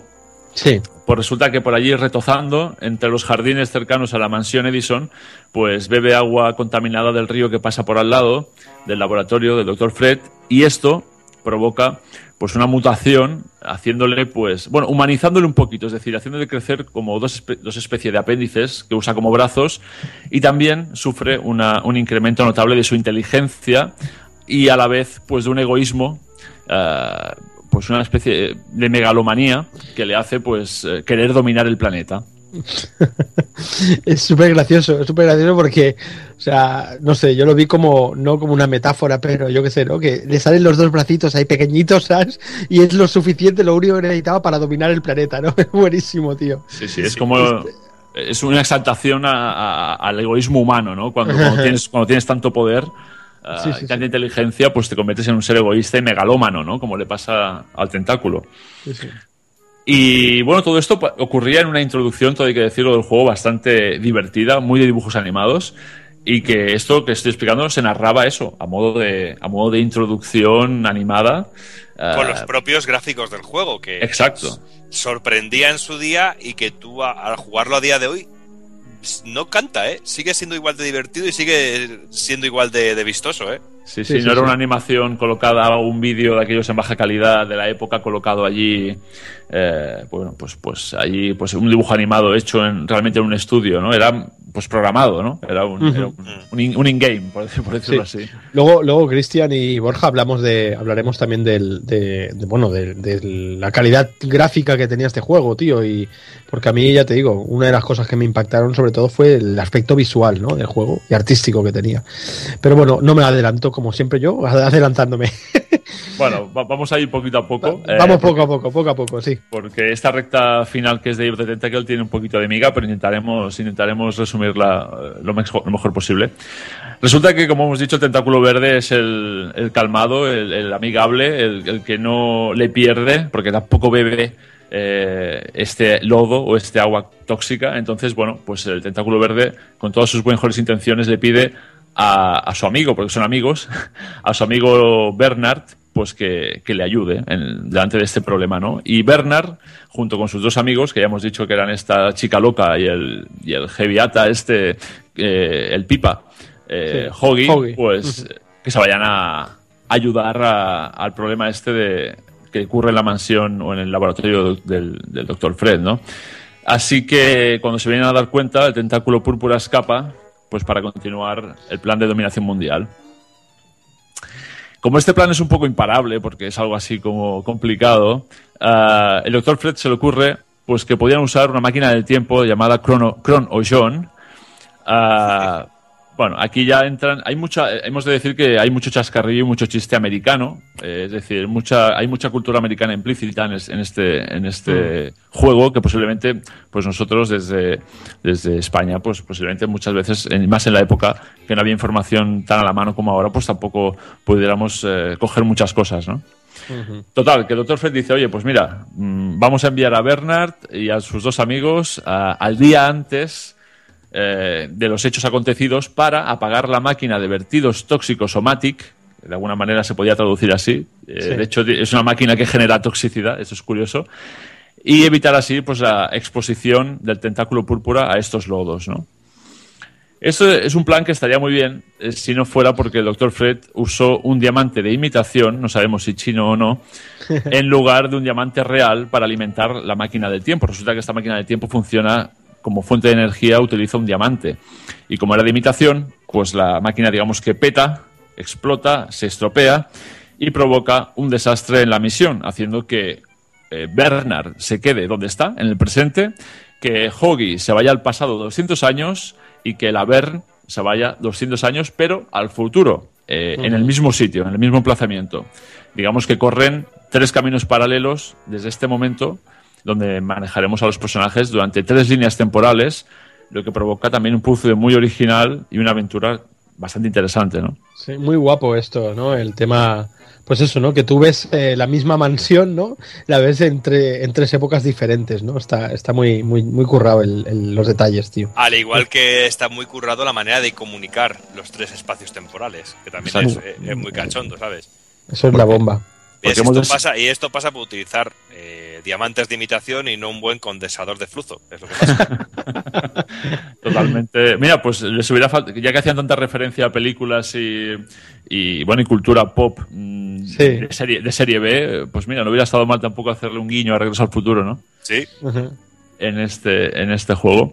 Total, eh, en esta aventura vemos que, que en esta, eh, una vez hecho este desastre temporal, ah, ah, bueno, eso iba a decir, que estaba yo ahí pensando en ahí multitasking. eh, la, la- la máquina del tiempo, hemos de decir que es muy diver- es muy divertida porque son letrinas, son letrinas de lavabo. Sí, sí. Y digamos que nuestros amigos viajan en letrinas. Ah, Sí, de hecho, de hecho el, el- las, las máquinas, tú has dicho el nombre en inglés, que es como viene en, en la versión original, Chrono John, ¿no? Pero aquí las, las doblaron como cronoletrinas, ¿te acuerdas? ah, sí, sí, sí, Sí, sí, Las cronoletrinas, sí, sí, sí. Estuvo muy acertado ahí. Y, y nada, y cada uno aterriza en una época, bueno, 200 años para atrás y 200 años para adelante, con una letrina respectiva, y como ha dicho Doki, se utilizará para, bueno, para una parte útil del juego que es intercambiar eh, objetos del inventario en líneas, entre líneas temporales, que eso es algo muy original y muy interesante. Ah, total, que esta- estos chicos pues eh, tienen un problema añadido, aparte de parar al tentáculo púrpura, que es que primero tendrán que restaurar, restaurar perdón, la energía de sus letrinas para volver otra vez pues a- al presente y, y, bueno y arreglar un poco este desperfecto que ha surgido, ¿no? Entonces, ah, bueno, hay cosas curiosas como por ejemplo que Hoggy va al pasado y resulta que la mansión es un bueno es eh, en ese momento es un refugio donde los padres donde los padres de la patria americana están escribiendo la Constitución de los Estados Unidos Buenísimo, tío. qué coincidencia. Es que sí sí eso es muy bueno Se encuentra ya a George Washington, ¿no? A, varias, a Be- Benjamin Franklin también, ¿no? Exacto, gente. Sí, sí, sí. es curioso porque claro Hoggy en este caso pues en el pasado en ese pasado que estamos explicando pues tiene que reclutar pues eso como has dicho a Benjamin Franklin y para para para con una creo que con una cometa pues como en la historia se, se referenciaba no el tema de la electricidad pues conseguir electricidad para para la máquina no y aquí también sale un, un ancestro del, del- del doctor Fred Edison que se llama Red Edison que le ayuda a construir una super batería para alimentar pues esto esta letrina no y es curioso cómo sale aquí un antepasado de- de- del doctor Fred Sí, sí, está muy guay. La verdad que mola, mola mucho todo esto.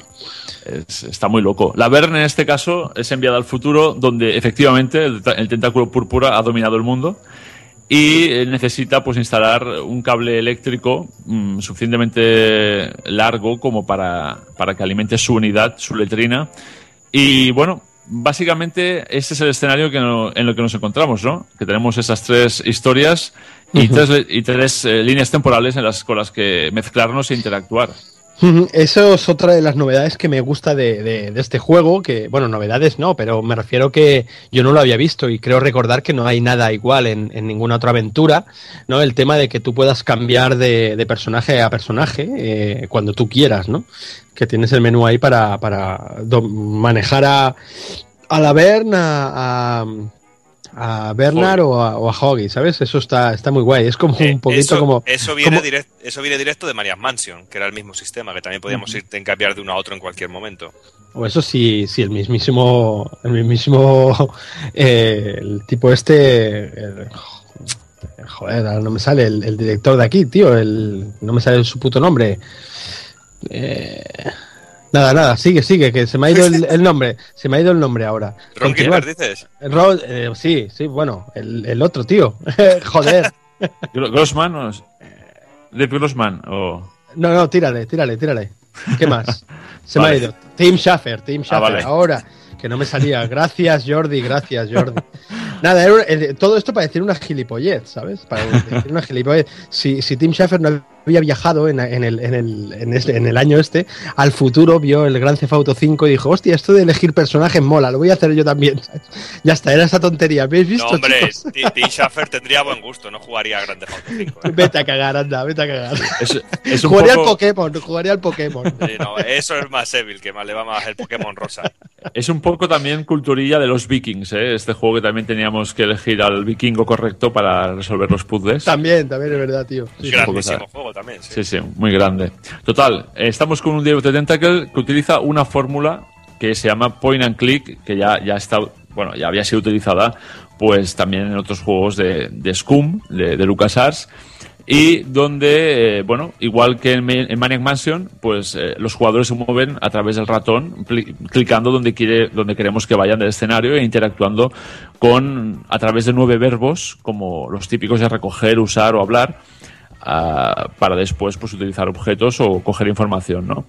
Ah, más cosas. eh, eh, bueno, espera un momento, que aquí me he perdido.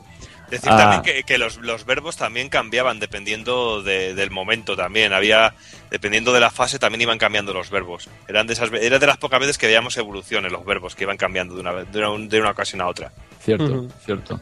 Aparte, en este juego, los, como decíamos, los viajes en el tiempo se usan mucho. eh, De hecho, es una de las partes principales del juego. Y hay una cosa curiosa, que es que para interactuar con los diferentes periodos de la, de la historia, algunos objetos del inventario que compartiremos con nuestros compañeros, utilizando la cronoletrina, en este caso, ah, hacen que los objetos cambien. Es decir, eh, Sí. si dejamos... Bueno, en este caso... Por ejemplo, ¿no? Exacto, sí, exacto. Sí, Pero ya, ya no solo intercambiándolos a través de las letrinas, eh, sino, por ejemplo, si alguien en el pasado, eh, o en el- creo que era Sí. así, sí, en el pasado dejaba una botella de vino, si íbamos al mismo sitio, pero de- con el personaje que está en el futuro, pues se encontraba una botella de vinagre, por De ejemplo. vinagre, sí, sí. O bueno, o bueno, ¿esos serían paradojas temporales? eh, ¿Podrían llamarse o no? No sé bien bien. Bueno, da igual, me he metido en un fregado que no veas. Eh, eh, no, pero por ejemplo lo del principio, ¿no, tío? Lo de el, cuando se queda la ver colgando del árbol, ¿no? Que tienes que hacer tienes que hacer una cosa con ese árbol en el pasado para que no exista, ¿no? Está muy está Bueno, muy bien eso. De hecho, la línea siempre es de, de atrás adelante, lógicamente, donde, Sí, podremos sí. donde podremos jugar con este con esta posibilidad que nos ofrece the Tentacle, que es eso, hacer algo en el pasado para que en el futuro tenga una repercusión y, un poco el efecto mariposa, ¿no? Este del que se habla, de que lo que cambias en el pasado repercute en el futuro, pues este juego lo, lo, lo- lo hace realidad, es decir, podemos, podemos experimentar estas cosas, ¿no? Y lo, y lo bueno que podemos intercambiar de continuo los artefactos e ir confundiéndonos sin el peligro que teníamos en Maniac Mansion, por ejemplo, de cagarla en un punto y que no hubiera retroceso. Que realmente Exacto. aquí teníamos la posibilidad de prueba y error, prueba y error, prueba y error. Y ir Sí. probando y probando, no como ocurría en Maniac Mansion, que muchas veces el prueba y error no funcionaba, porque a lo mejor probabas y a tomar por culo todo. Sí, eh, pero esto también a la vez te hace el juego, porque a ver, yo he visto a años, eh, año actual ya, tío, yo lo he visto que digo, joder, este juego sería difícil, eh, para la época también, tío, porque el, el hecho, el hecho de que tengas eh, tres personajes, o sea, dos personajes más, aparte de tu historia, la que estás en ese momento jugando, eh, por ahí para poderlo jugar y intercambiar ese esos objetos, te hace tener- eh, que se te abran muchas más posibilidades para, a ver, que sí, que te facilitan la historia, la aventura, pero se te hace más larga la combinación de, ¿sabes? De, de puzzles, ¿no? Para, para encontrar cuál es la clave, ¿no? Eh, Claro, porque era como era es multiplicar por tres todas las posibilidades que puedes Exacto, juego. exacto, exacto, sí, sí, sí. Es la, diferencia de tener, es la diferencia de tener que hacer una combinación de dos números, hacerla una de tres o de seis. Es que es muy complejo. Está muy, pero igualmente es, es espectacular el juego. A- Aparte tampoco podíamos morir en Day of the Tentacle, a diferencia de Manic Mansion, y eso también pues eh, lo hacía un poquito más accesible, ¿no? El, el- el no poder morir ni, como ha dicho Doki, quedarse atascado en un punto de no salida eh, en el que teníamos que a lo mejor por reiniciar la partida. Ah, una cosa novedosa también que tenía Day of the Tentacle es que se podía jugar a Maniac Mansion eh, desde un ordenador que hay en el juego, que se parece a un Commodore, y que eso, pues digamos que eran dos juegos en uno. Con, comprando Day of the Tentacle teníamos también a Maniac Mansion metido dentro del propio juego. Y es algo bastante novedoso para la época, todo hay que decirlo. Sí, eso, por ejemplo, ahora a mí me ha, me ha chocado, ¿no? Porque jugarlo en el Scum, por ejemplo, te pide tener el te pide tener el Maniac Mansion, o sea, que te busca directamente la ROM del Maniac Mansion, ¿sabes? Claro. Y, y bueno, no, no la puedes jugar a no ser que lo juegas aparte, pero eso desde el emulador actual, el Scum VM este. No, no, pero la verdad es que para la época era todo un puntazo poder, Ya ves, y tanto. poder jugar al Maniac Mansion desde, de- desde dentro del Day of the Tentacle. Sí, sí, sí. Y, y bueno, y otra cosa importante es que, por ejemplo, eh, Maniac Mansion tenía, bueno, como muchos juegos de Lucas de la época, tenían claves de acceso para, para que eran muy chulas, la verdad. Que, o sea, yo recuerdo haber comprado muchos originales en aquella época y las claves de acceso eran muy chulas. De hecho, Maniac Mansion tenía una que era con gafas 3D, aquellas 3D, gafas sí, sí, sí. de los 80, que eran rojas y azules Sí, sí, sí. Y que tenía unos códigos que solo se veían si te ponías las gafas y, y, bueno, se mezclaban los colores y veías ahí el código en tres dimensiones y lo podías introducir. En Day of the Tentacle decidieron que no habrían códigos de, de, de acceso para un poco también abaratar costes y, y, bueno, y hacer más directo el juego, ¿no? Que Maniac Mansion era como la clave de la alarma nuclear, que teníamos que ver la clave de la clave nuclear, creo que era. Con Ah, sí, exacto. este sí. Exacto. Que yo recuerdo esto en el, en el juego de Spectrum de, de las tortugas ninja, el primero que ha salido de las tortugas ninja, que también venía en las instrucciones, en, la, en la página, las páginas desplegables, venía una hoja en marrón con los numeritos en negro y tenías que poner una especie de, de plástico Mira, rojo para poder leerlo. Sí, Eso era muy chulo. ¿Sabes? Ajá. Que yo lo intenté fotocopiar y no pude y terminé robándole las instrucciones a un colega, ¿sabes? Y, y así lo tuve de, de gratis. Copiado en una cinta TDK. Bueno, ahora, ahora, que- ahora que estoy recordando, creo que, que voy a rectificar mis palabras porque Day of the Tentacle sí que tenía unas claves y eran una, una especie de pizarra con unos diseños de, de Dr. Fred que tenía como una máquina, era una máquina, ahora no me acuerdo, un tipo de máquina que tenía en la pizarra y teníamos que, que, que, no sé si era poner un número o, o completar la figura de, de esa máquina como claves de acceso, ¿eh? No sé si vosotros os acordáis. No, creo Eh. que era lo de completar la batería de ensalada. De de sí. eso. Sí, exacto. O, o la pila o algo de eso, ¿no? Sí, era una batería de ensalada de Edison, creo que se llamaba algo así. Que era lo de aceite, vinagre, lechuga, oro, Exacto, sí, Sí, que mantuvieron, y todo eso, sí. sí que mantuvieron las, sí que mantuvieron las, las claves eh, para the Tentacle, o sea que en eso sí que rectifico. Por lo demás, bueno, ah, hemos hablado de- del argumento, que era muy original, pero es que, bueno, hubieron muchos argumentos que se pusieron sobre la mesa para hacer of the Tentacle, y fue Gilbert, precisamente, fue Ron Gilbert quien dio la idea de los viajes en el tiempo, cosa que gustó, y fue quien se llevó al gato al agua, pues este argumento para the Tentacle. Ah, en cambio, los elegidos para dirigir el juego, como fueron Grossman y Schaffer, fueron los encargados de decidir qué personajes eh, anteriores de Maniac Mansion o no serían los, los más adecuados para llevar a Day of the Tentacle. Consideraron esenciales, por ejemplo, ah, incluir a la familia Edison, a la familia de Dr. Fred, eso está claro. Y también a Bernard, como hemos dicho antes, que era un, un, un must ¿no? de, dentro de, de este juego. Sí, sí, sí. Y tanto, tío. Curiosamente, para, para la Vern, para la chica loca, se basaron, atención, en una exnovia mexicana de Grossman. y para Hoggy, pues realmente se, se basaron en un técnico, en un pipa real, de así muy rollo Megadeth, de conciertos, eh, llamado Tony, que precisamente Tim Schafer había conocido en la vida real. Así que esos personajes que vemos en el juego están basados en, en personas reales. Y en Edna, ¿no? También había algo. Sí, creo que sí. No, Edna, Edna es la madre estaba de- basado en la madre La madre de Ron Gilbert o de Dave Grossman, ¿no? de Gilbert. De Gilbert, ¿no? De Sí, sí, Gilbert. Es bastante curioso. Hay- y es que la verdad, hay muchas. Este juego, Maniac Mansion, tiene lo suyo, pero es que David Tentacle tiene muchas curiosidades. Como por ejemplo, muchos se preguntarán por qué no siguieron con la dinámica de coger o de escoger entre seis o- personajes o, o más. Ah, y la verdad es que se lo plantearon, pero parece ser que prefirieron, eh, digamos, simplificar el diseño y no aumentar los costes de producción y dejarlo pues en tres personajes fijos. Eh, y, y de paso también así no forzarían digamos el motor del juego. Lo harían un poquito más flexible para poder meter más animaciones y poder bueno fle- flexibilizar un poco lo que es el, el juego no eh, descartaron a Razor, era uno de los personajes que, bueno, tenían en mente incluir a, la, a la chica, a Razor de Maniac Mansion. Ah, también iban a meter una- a una especie de personaje un poquito así como más tontorrón, que se llamaba Moonglow, Eh, Y a- también a un chico negro así, eh, con ritmo en las venas, como le dicen, que se, llama, que se llamaba Chester, o querían ponerle Chester, ¿no? Eh, sin embargo, las ideas para hacer. las, las ideas que tenían pensadas para Chester, pues eh, digamos que acabaron siendo los gemelos, bueno, utilizadas, fueron acabando siendo utilizadas para, para usarlas en los gemelos Edison, que fueron también personajes que se metieron en Day of the Tentacle. Y bueno, esto digamos que, como he dicho antes, facilitó un poco la, la producción de... El reducir el- los personajes facilitó un poco la, eh, la producción de, de este gran juego. Más cosas, a ver, tenemos muchas más cosas. Ah, la verdad es que eh, para los para conceptualizar, el- digamos, los gráficos, ah, se analizaron primero las personalidades que les, que les querían dar a los, a los personajes. Y, y esos dibujos, a su vez, inspiraron nuevas ideas a los diseñadores.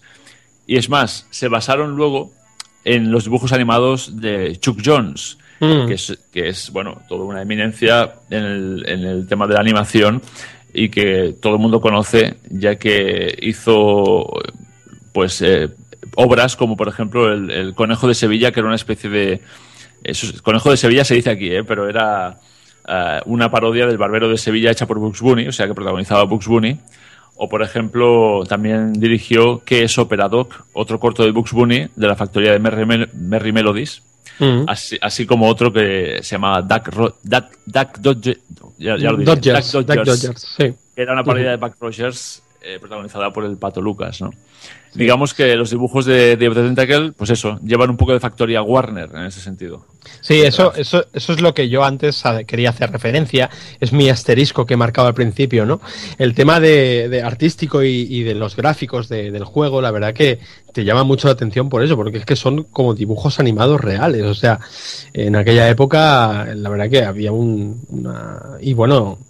O sea, es que te quedas, te quedas asombrado ya eh, también con el aspecto artístico, ¿no? Que no hay ni una recta, si os fijáis, todo es curvilíneo. Ahí, ¿sabes? No, no hay como las paredes todas torcidas, ¿no? Los, está, está muy bien, ¿no? Y, y es eso, y la verdad que tiene mucho, mucho de- del rollo mm, cartoon, ¿sabes? Parece un rollo cartoon todo, ¿no? Está muy, Claro, muy es guay. que incluso en su día lo que se decía de este juego eh, y se vendía, lo decían, es que es como una película de dibujos animados.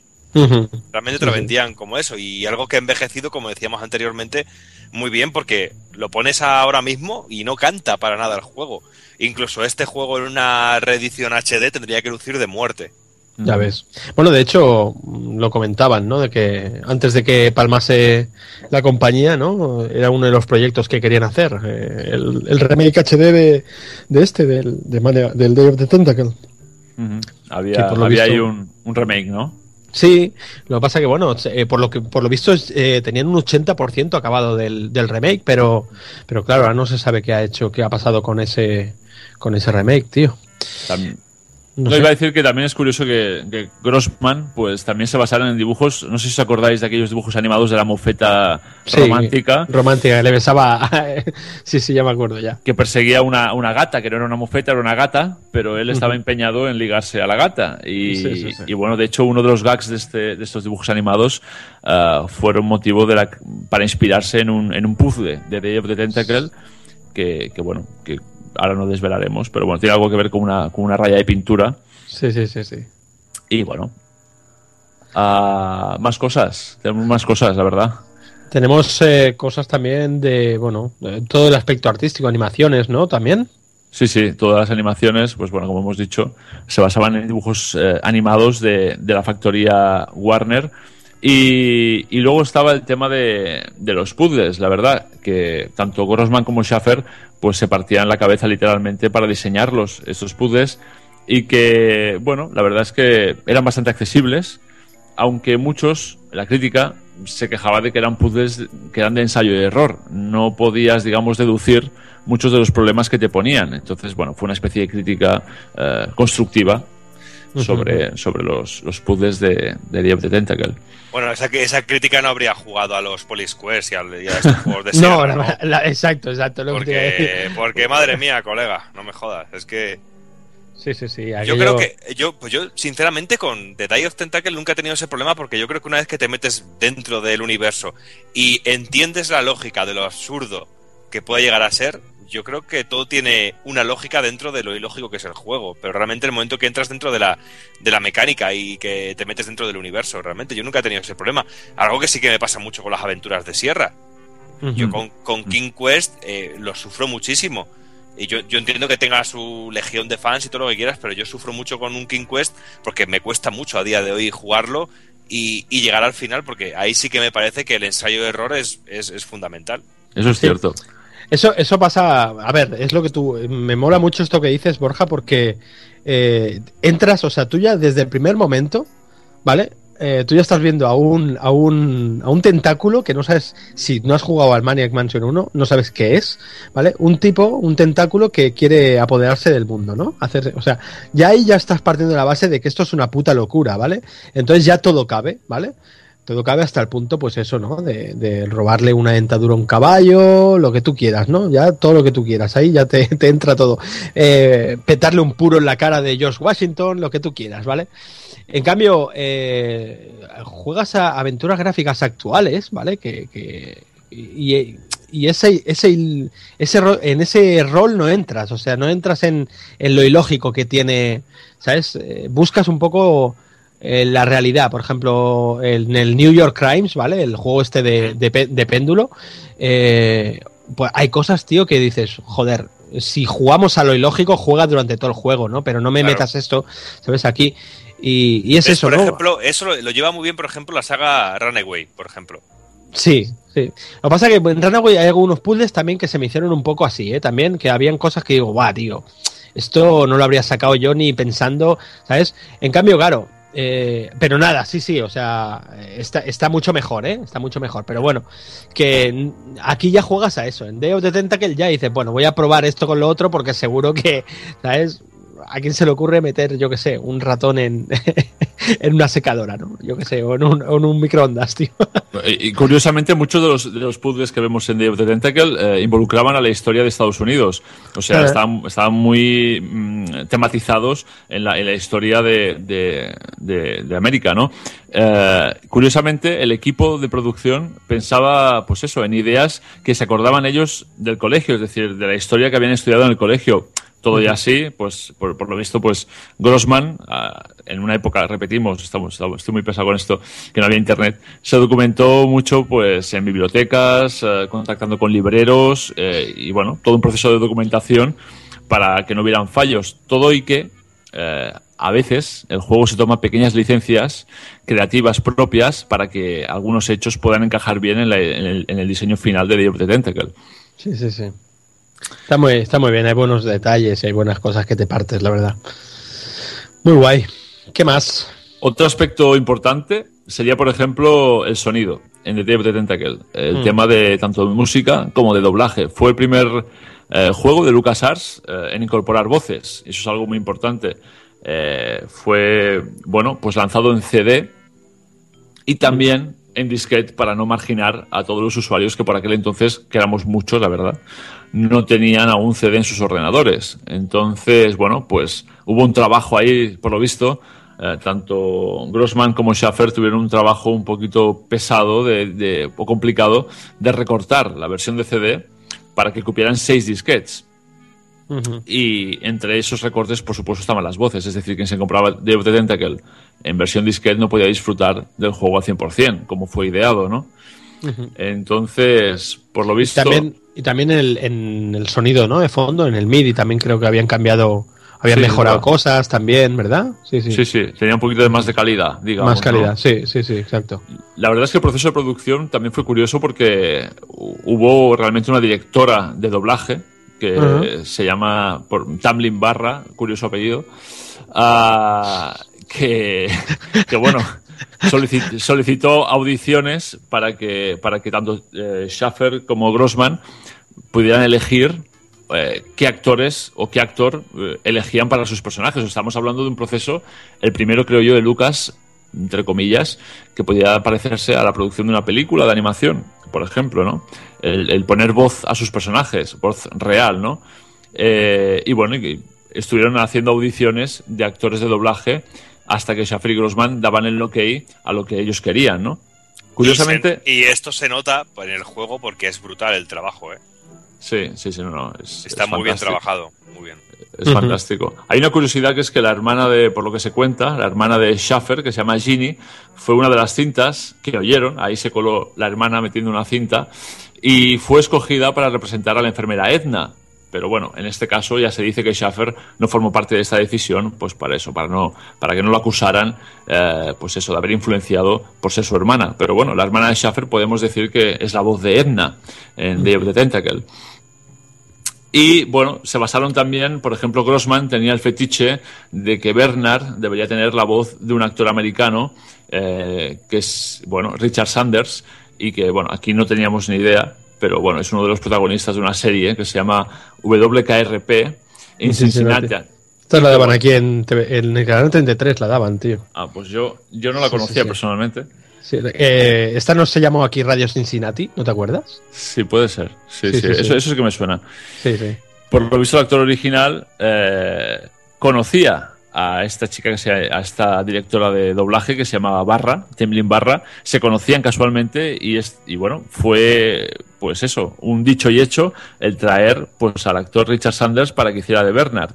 Ah, bueno, así como otros, ah, otros actores de doblaje que también vinieron a hacer el of the Tentacle, que grabaron nada más y nada menos, por lo visto, que unas 4.500 líneas de diálogo en uno, en uno de los estudios de Hollywood que, donde estaban ahí, pues eso, eh, metidos en faena, ¿no? Que se dice pronto. Qué bueno. Y bueno, gracias a todo este gran trabajo, pues digamos que Day of the Tentacle fue elogiado en repetidas ocasiones por su calidad y profesionalidad en este aspecto. Y que la verdad es que. Es- bueno, esto, es, esto es algo que a día de hoy, eh, tú cuando hablas con cualquier actor de doblaje o te van comentando, eh, dicen que es muy difícil trabajar en videojuegos porque realmente no les ponen un director de doblaje y sobre todo que no, le- no les ponen la imagen de lo que están doblando, únicamente les dan un texto, les marcan unas intenciones y realmente lo lanzan. En este, es el, este es el claro ejemplo de cómo eh, un actor de doblaje, que tiene que ser un actor realmente, trabaja con una dirección, con una dirección y con un director que está trabajando muy encima de ellos para tener un resultado óptimo, como el que, como el que se tiene. Es lo mismo que la diferencia de eh, traducir un juego o locali- localizar un juego a la vez que traducirlo. Es que el trabajar con actores es, es muy importante, sobre todo a la hora de, de marcar intenciones y marcar, y marcar cosas. Si no, nos encontramos como ejemplos ahora de juegos en donde estás siendo perseguido por todo un ejército y parece que, que estás saliendo a comprar el pan. De hecho, esa directora de doblaje, pues como tú dices y bien dices, les ayudaba a esos actores dándoles contextos para cada línea que locutaban y les describía continuamente pues aspectos y detalles del juego, pues, pues eso, para ayudar a, a crear una ambientación correcta, ¿no? Muy guay. Ah, había también un cierto, una cierta comparativa barra pique con Sierra, que en la época pues Sierra sufría en comparación pues muy mala calidad de sonido y de, y de voces de doblaje, que decían y se decía que muchas eran de trabajadores de Sierra en vez de ser pues como pasaba con Lucas, ah, actores de doblaje, ¿no? Ah, bueno, a partir de aquí podemos comentar, es que tenemos, es que este juego da, da mucho de sí, ¿eh? Sí, la verdad que Hay- sí. Hay muchas curiosidades. La verdad que podríamos pasar, si queréis, a contar eh, eh, curiosidades eh, varias que tengamos, algo así un poco resumido, ¿no? ¿O qué? Sí, no, no, me parece Sí, ¿no? bien. Por ejemplo, eh, no sé si habéis visto que ahora hace poquito eh, se ha colgado un vídeo que sale Tim Schafer jugando al juego eh, y el vídeo se ve que él mismo dice que lleva 10 años que no jugaba al juego y tal. Y bueno, Mm. han colgado, no sé si lo habéis visto, que han colgado la primera, la primera parte. No, no, no lo he visto. Y, y bueno, eh, aquí el tío, pues, entre medio, entre medio de, de- de las imágenes que vemos, él jugando y tal, ahí grabado en su casa, ¿sabes? Pues cuenta, cuenta curiosidades. Y ahora una de las más que más me impresionaron fue esa, ¿no? Que, que, el, que el de esto, que el, el mismísimo eh, este, el Steven Spielberg, ¿vale? Eh, cuando se quedaba atascado con esta aventura, ¿no? Con el dedo de Tentacle, en vez de pues lo típico, ¿no? Buscar, enviar un, un- a- habían como, como unas líneas donde tú podías llamar, ¿no? Y, y te daban como ayudas, ¿no? Unas líneas telefónicas. Pues él cogía y llamaba directamente a George Lucas, ¿sabes? Ya dire- ¿Sabes? directamente. Di- directamente al pez, gra- al pe- al pez gordo, ¿sabes? Venga, oye, esto como. Y entonces, esto la verdad que a él le. Era el, el club Nintendo de Lucas. Ya ves, ya ves. Sí, sí, Pero- de- eh, la línea directa, ¿no? A, a- Lucas directamente, tío. Pero esto es, que Bueno. es una, par- una partida a lo, a lo youtuber, o sea, es un, es un gameplay. Sí, ¿cómo sí, es? sí, sí, Sí, sí. Ha, salido, ha salido esta semana, tío. Esta semana y bueno, es la primera parte, dura qui- 16 minutos, creo. Y bueno, y lo ves a, a Schaffer hablando, está muy interesante, muy, muy recomendable para la gente que lo, que lo quiera ver, está, está muy guapo, tío, muy guapo. Y van a haber más partes y se ve que ahora el tipo va a hacer vídeos con antiguos juegos suyos, ¿sabes? Va a hacer este tipo de vídeos con antiguos juegos suyos. De- está del, muy guay. tipo, del tipo comentarios del director, ¿no? O sea, el juego Exacto, con los, comen- con los con los comentarios. Sí, sí, entonces bueno, Está te iba bien. diciendo, sí, está muy guapo, está muy bien. Y bien grabado también, está bastante bien, ¿sabes? Muy chulo, está bien. ¿Y qué más? Eh, tenemos más curiosidades por ahí, ¿no? ¿O qué? Hay una muy chula que es eh, que precisamente pues en los estudios de LucasArts en el año 93 se estaba desarrollando también el juego que salió para 16 bits para, para Super Nintendo. Eh, creo que solo salió para la Super Nintendo, que se llamaba Zombie Ate My Neighbors. Sí. Eh, y que este juego dedica un nivel a Day of the Tentacle. Debido a que, bueno, a que los artistas de of the Tentacle compartieron oficinas con los responsables de Zombie Hate My Neighbors en, en, en LucasArts. Y bueno, se ve que por lo visto los, los responsables de este juego de zombies, eh, después de estar viendo cada día eh, los diseños que corrían allí por las oficinas de Day of the Tentacle, pues decidieron dedicarle un nivel a, a este juego. Y es la es verdad que, que es muy es que date cuenta que los diseños de los personajes, incluso de la portada del juego y todo, están muy, muy en la línea de- de- del mundo de, de Day of Tentacle. Eh, sí, creo que también salió, ¿no? El juego este, Late My Neighbor, salió, bueno, no sé, ¿eh? en Mega Drive Sí. también. Sí, sí, también sí, se ¿verdad? sí. Sí, sí, sí, sí. Muy guay, muy guay. La verdad que eh, sí, he visto, he visto imágenes del, del juego y mola, ¿no? Todo lleno de, de, de esto, de, Sí, de es, ten- es un, tenta- es un- tentáculos, ¿no? Por ahí por en medio de la calle y tal. Está guapo, tío. es un juego muy, muy frenético y muy, y muy divertido también. Pero bueno, la Gol también, si nos ponemos a hablar de curiosidades, también vemos también interrelación entre Maniac Mansion o The Day of Tentacle y otros juegos de Lucas, porque por ejemplo, en Maniac Mansion, en la famosa cocina en la que hemos hablado antes un montón de veces, eh, nos encontramos una motosierra, por ejemplo, pero que no tiene combustible, y luego en la siguiente aventura de Lucas, en la de Zack McCracken, nos encontramos el combustible, pero no la motosierra, por ejemplo. ¿Sabes? Sí. Son pequeños detallitos que van teniendo los juegos, ¿sabes? Y que queda, y que queda muy curioso. Sí, hay muchos detalles, ¿no? Como la tontería esa de la planta, ¿cómo se llama? La planta eh, Frank era, la planta. Sí, Frank, sí. Frank, ¿no? Sí, sí, hay una planta ahí que sale en, en- en varios juegos, ¿no? O bueno, los guiños, eh, los guiños ya que nos tienen acostumbrados a Star Wars, que aquí aparecen, aparece un póster, el teléfono también, bueno, hay varias cosas, ¿no? De- el teléfono, el número de teléfono de marcar es Star Wars, no sé qué, ¿sabes? Cuatro números y Star Wars, ¿sabes? O sea, que dices, madre mía. No, no. Está muy bien, está muy guay. Luego hay ¿Alguna una, cosa, hay una cosa curiosa, perdona, de sobre Telltale Games, que son los Sí. que, eh, digamos que relanzaron Monkey Island eh, para las plataformas, mm, si no me equivoco, de Xbox Live y, Sí. y PC, si no recuerdo mal, en Sí. 2009. Comentaron que sería factible hacer un- un- una, una saga episódica de por episodios de the Tentacle. Sin embargo, pues digamos que se curaron en salud diciendo que esa decisión pues dependería un poco de, de las ventas de, de Monkey Island, claro. que por lo visto pues no fueron muy buenas porque no hemos visto nada. O sí fueron buenas y, y bueno, y al final no decidieron sacar the Tentacle de nuevo, ¿no? Pero bueno, es curioso. No sé, la verdad que.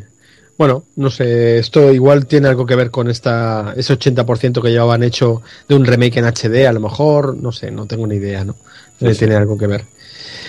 Bueno, pues la verdad que tenemos alguna, alguna cosita más que contar o qué, chicos.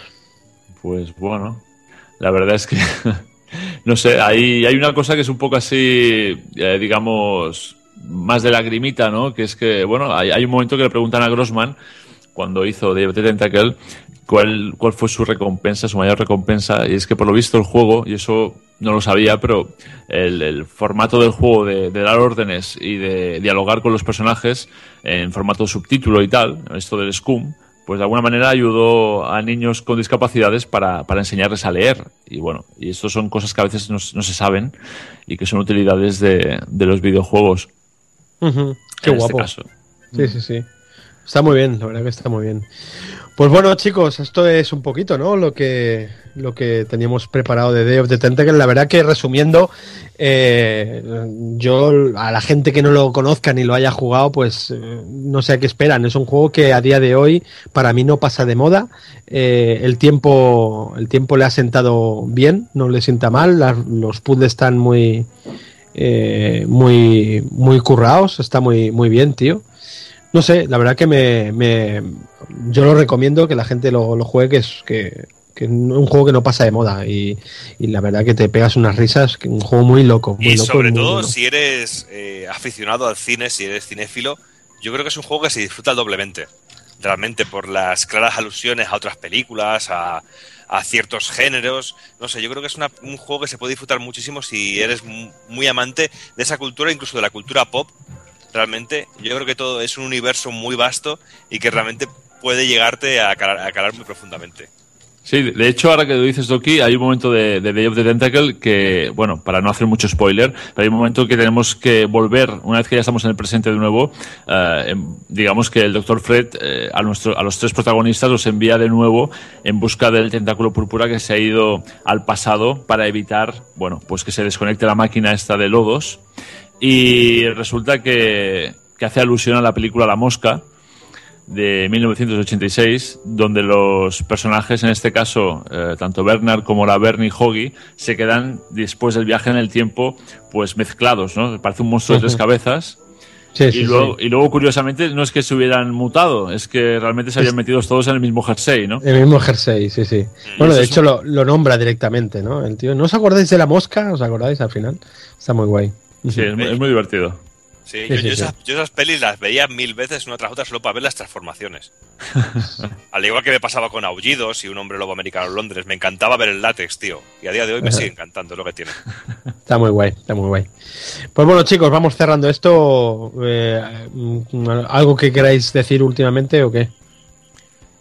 No, yo lo que, lo que hemos estado comentando, para mí, juegos que son básicos y fundamentales sobre todo, y que hace falta únicamente animarse a perderle un poquito el miedo a las aventuras, que yo creo que a veces hay un límite, una barrera ahí que nos da un poquito de miedo, sobre todo porque a lo mejor las primeras horas eh, son un poquillo durillas y no estamos acostumbrados al sistema, pero una vez que cogemos eh, el, ritmillo, yo creo que pues se puede convertir en un género divertidísimo, fantástico y y sobre todo muy adictivo y muy inteligente, tío, que son juegos muy inteligentes. Cristian. Pues para resumir y para finalizar, lo que, bueno, poca cosa más se puede, se puede añadir a lo que habéis dicho. Realmente the Tentacle es un, es un juego que se debe jugar, igual que Maniac Mansion, si queremos comprender un poquito lo que fueron eh, la época de finales de los 80 y principios de los 90 referente a las aventuras eh, gráficas, en este caso, y que, bueno, que son indispensables pues para comprender un poquito y para vivir aquella experiencia que suponía pues ver estos guiones tan tan tan buenos que en otro videojuego no lo veremos. Este tipo de guiones ni ese tipo de situaciones. Empezando por Monkey Island siguiendo por Loom eh, así como muchos otros de Dick y bueno en este caso pues Maniac Mansion y David the Tentacle pues rematan digamos la faena perfectamente vaya. La verdad que, que totalmente de acuerdo con vosotros, ya lo hemos comentado. Así que eh, si Jordi, Jordi me, me deja, eh, paso a la alternativa.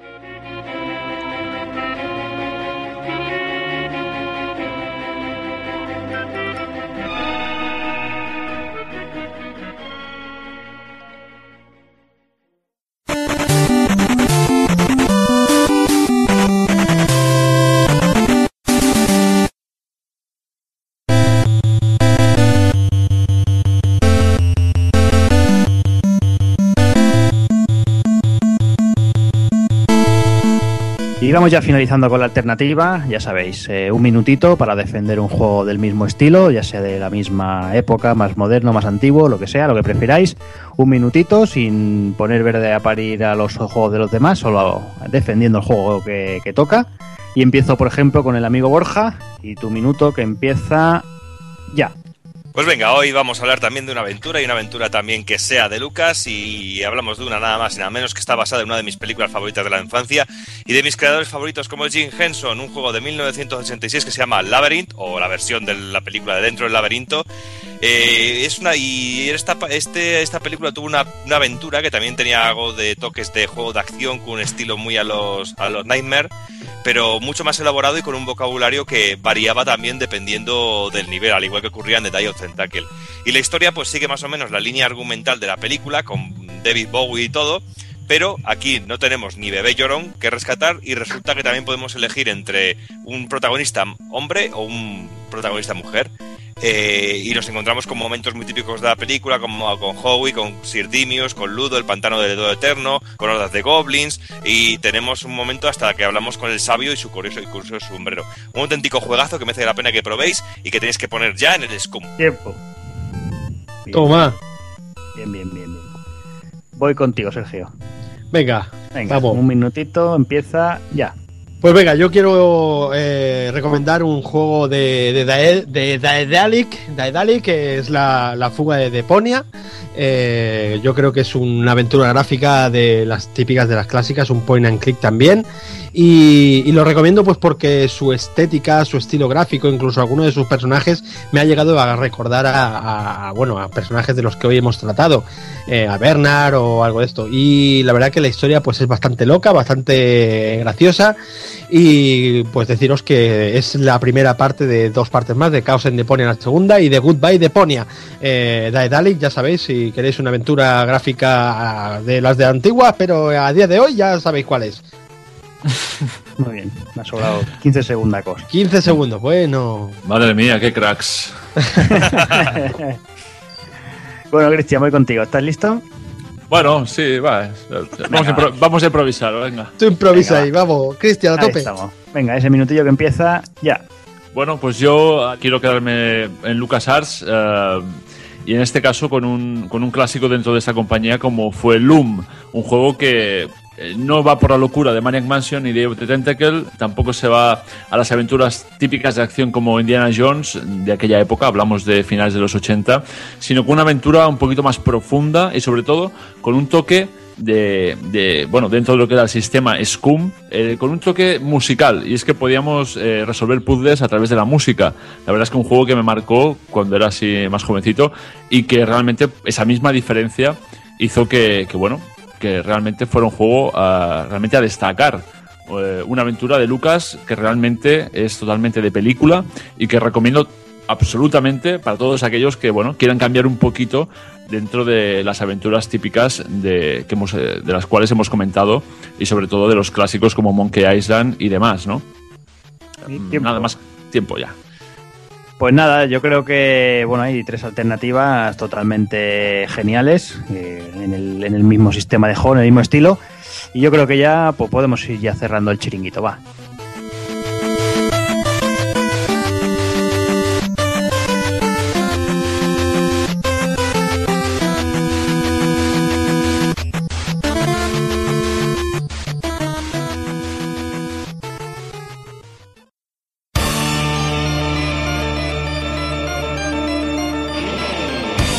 Y recuerda, si no te mola hacer un calamar y quieres estar bien informado, pásate por el blog pulpofrito.com. También puedes seguirnos en Twitter y Facebook.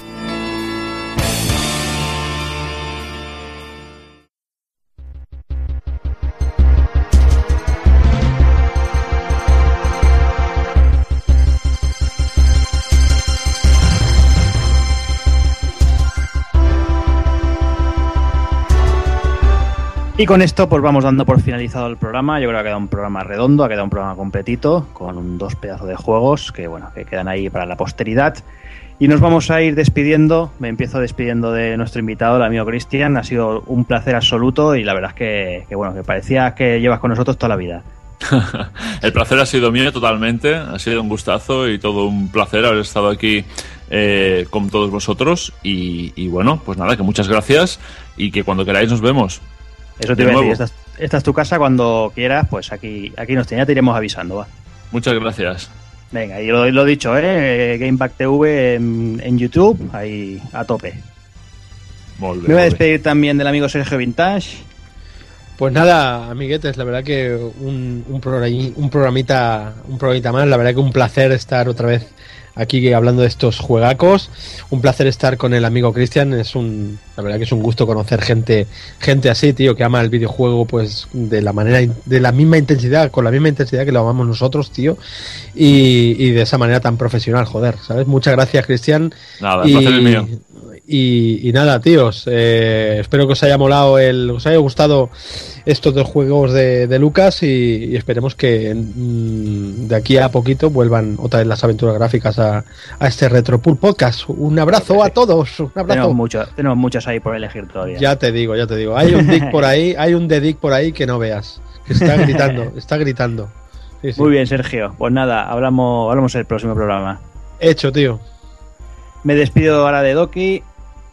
Pues nada, tío, contentísimo y sobre todo muy, muy alegre por haber compartido también el programa con, con, el, com- con el compañero Cristian, que ya tenía ganas de conocerle, porque ya de, de escucharle ya era casi una voz familiar. Le estaba escuchando y parecía que estaba escuchando los, los Gameback, que yo soy de los que luego me lo descargo y me lo pongo aquí en la tele para verlo en pantalla grande, porque lo disfruto mucho, me parece un trabajo brutal el que hacéis. Muchas gracias. Y sobre todo le cojo el guante a Sergio para, para Loom o The Dick o Simon de Sorcerer o también tocar un poquito Sierra, que yo creo que también habrá que tocar algo de Sierra también, ¿no? Para Algo, algo, no, algo. no hacer monográficos de Lucas, que es, es mi ojito derecho, no, no puedo evitarlo, pero también algún día tocar algo de péndulo también podría molar, ¿sabes? También, Alguna cosilla sí, sí. como... O tocar un Hollywood Monster o alguna movida de estas podría ser curioso. Y tanto. Pues nada, Doki, lo dicho, ya Nada. también nos hablamos de aquí un par de semanitas ya con, con ese 3 a tope. Uf, y el troleo a muerte, a mí me da miedo Evil, tío. Uf, yo me estoy Bueno, veremos. veremos, veremos a ver qué, qué- qué nos enseñan ahí en ese 3, que promete mucho, pero veremos, veremos cómo acaba la cosa. A ver. Y nada, me, me despido ya del que me queda, porque uno se nos ha perdido por el camino, así que me despido de señor Evil. Bueno, un placer haber escuchado a estos monstruos con las aventuras gráficas. Yo no podía aportar mucho para este programa, pero bueno, me reservo, me reservo mis cositas. Hombre, vienen unos programas, Evil. ¿Qué programas que vienen? Madre mía. Uf, Madre mía. El próximo Sí. ya. El próximo programa, la Santísima Trinidad de Tresur para, para Saturn. Uf, ya, mira, mientras estaban hablando, me estaba amenizando mientras ellos estaban hablando. Yo ya estaba escribiendo aquí el, el guion de, de Guardian Heroes, escribiendo un poquito sobre Guardian Heroes. Y ya me he acabado el de Radiant Silvergun, que va a ser la bomba. O he puesto un mogollón de curiosidades y de historias que, que las vais a gozar, cosa mala. Por lo dicho, Evil, hablamos para el E3 y ya vamos ahí dándole caña a ese, a ese Tresur. que se lo merece. Miedo me da el E3, miedo me da el E3. Me promete mucho y veremos cómo acaba. veremos, veremos cómo acaba. Y nada, pues lo dicho, eh, la próxima, el próximo programa tenemos esos, esa- esos juegos de Tresur para Saturn, eh, los que me comentaba Evil, Guardian Heroes, eh, Silhouette Mirage y Radiant Silvergun, tres pedazos de juegos de- del catálogo tan tremendo que tiene Saturn, aunque bastante desconocido. Y poco más, nos vemos, nos oímos de aquí un par de semanitas con ese 3 por medio, analizaremos casi seguro Mario 8 si no pasa nada, y de aquí un mesecito pues volvemos, pues lo he dicho, con Tresur. Así que nada, como siempre, señoras, señores, niños y niñas, portaros bien, ser buenos y un saludo a todos.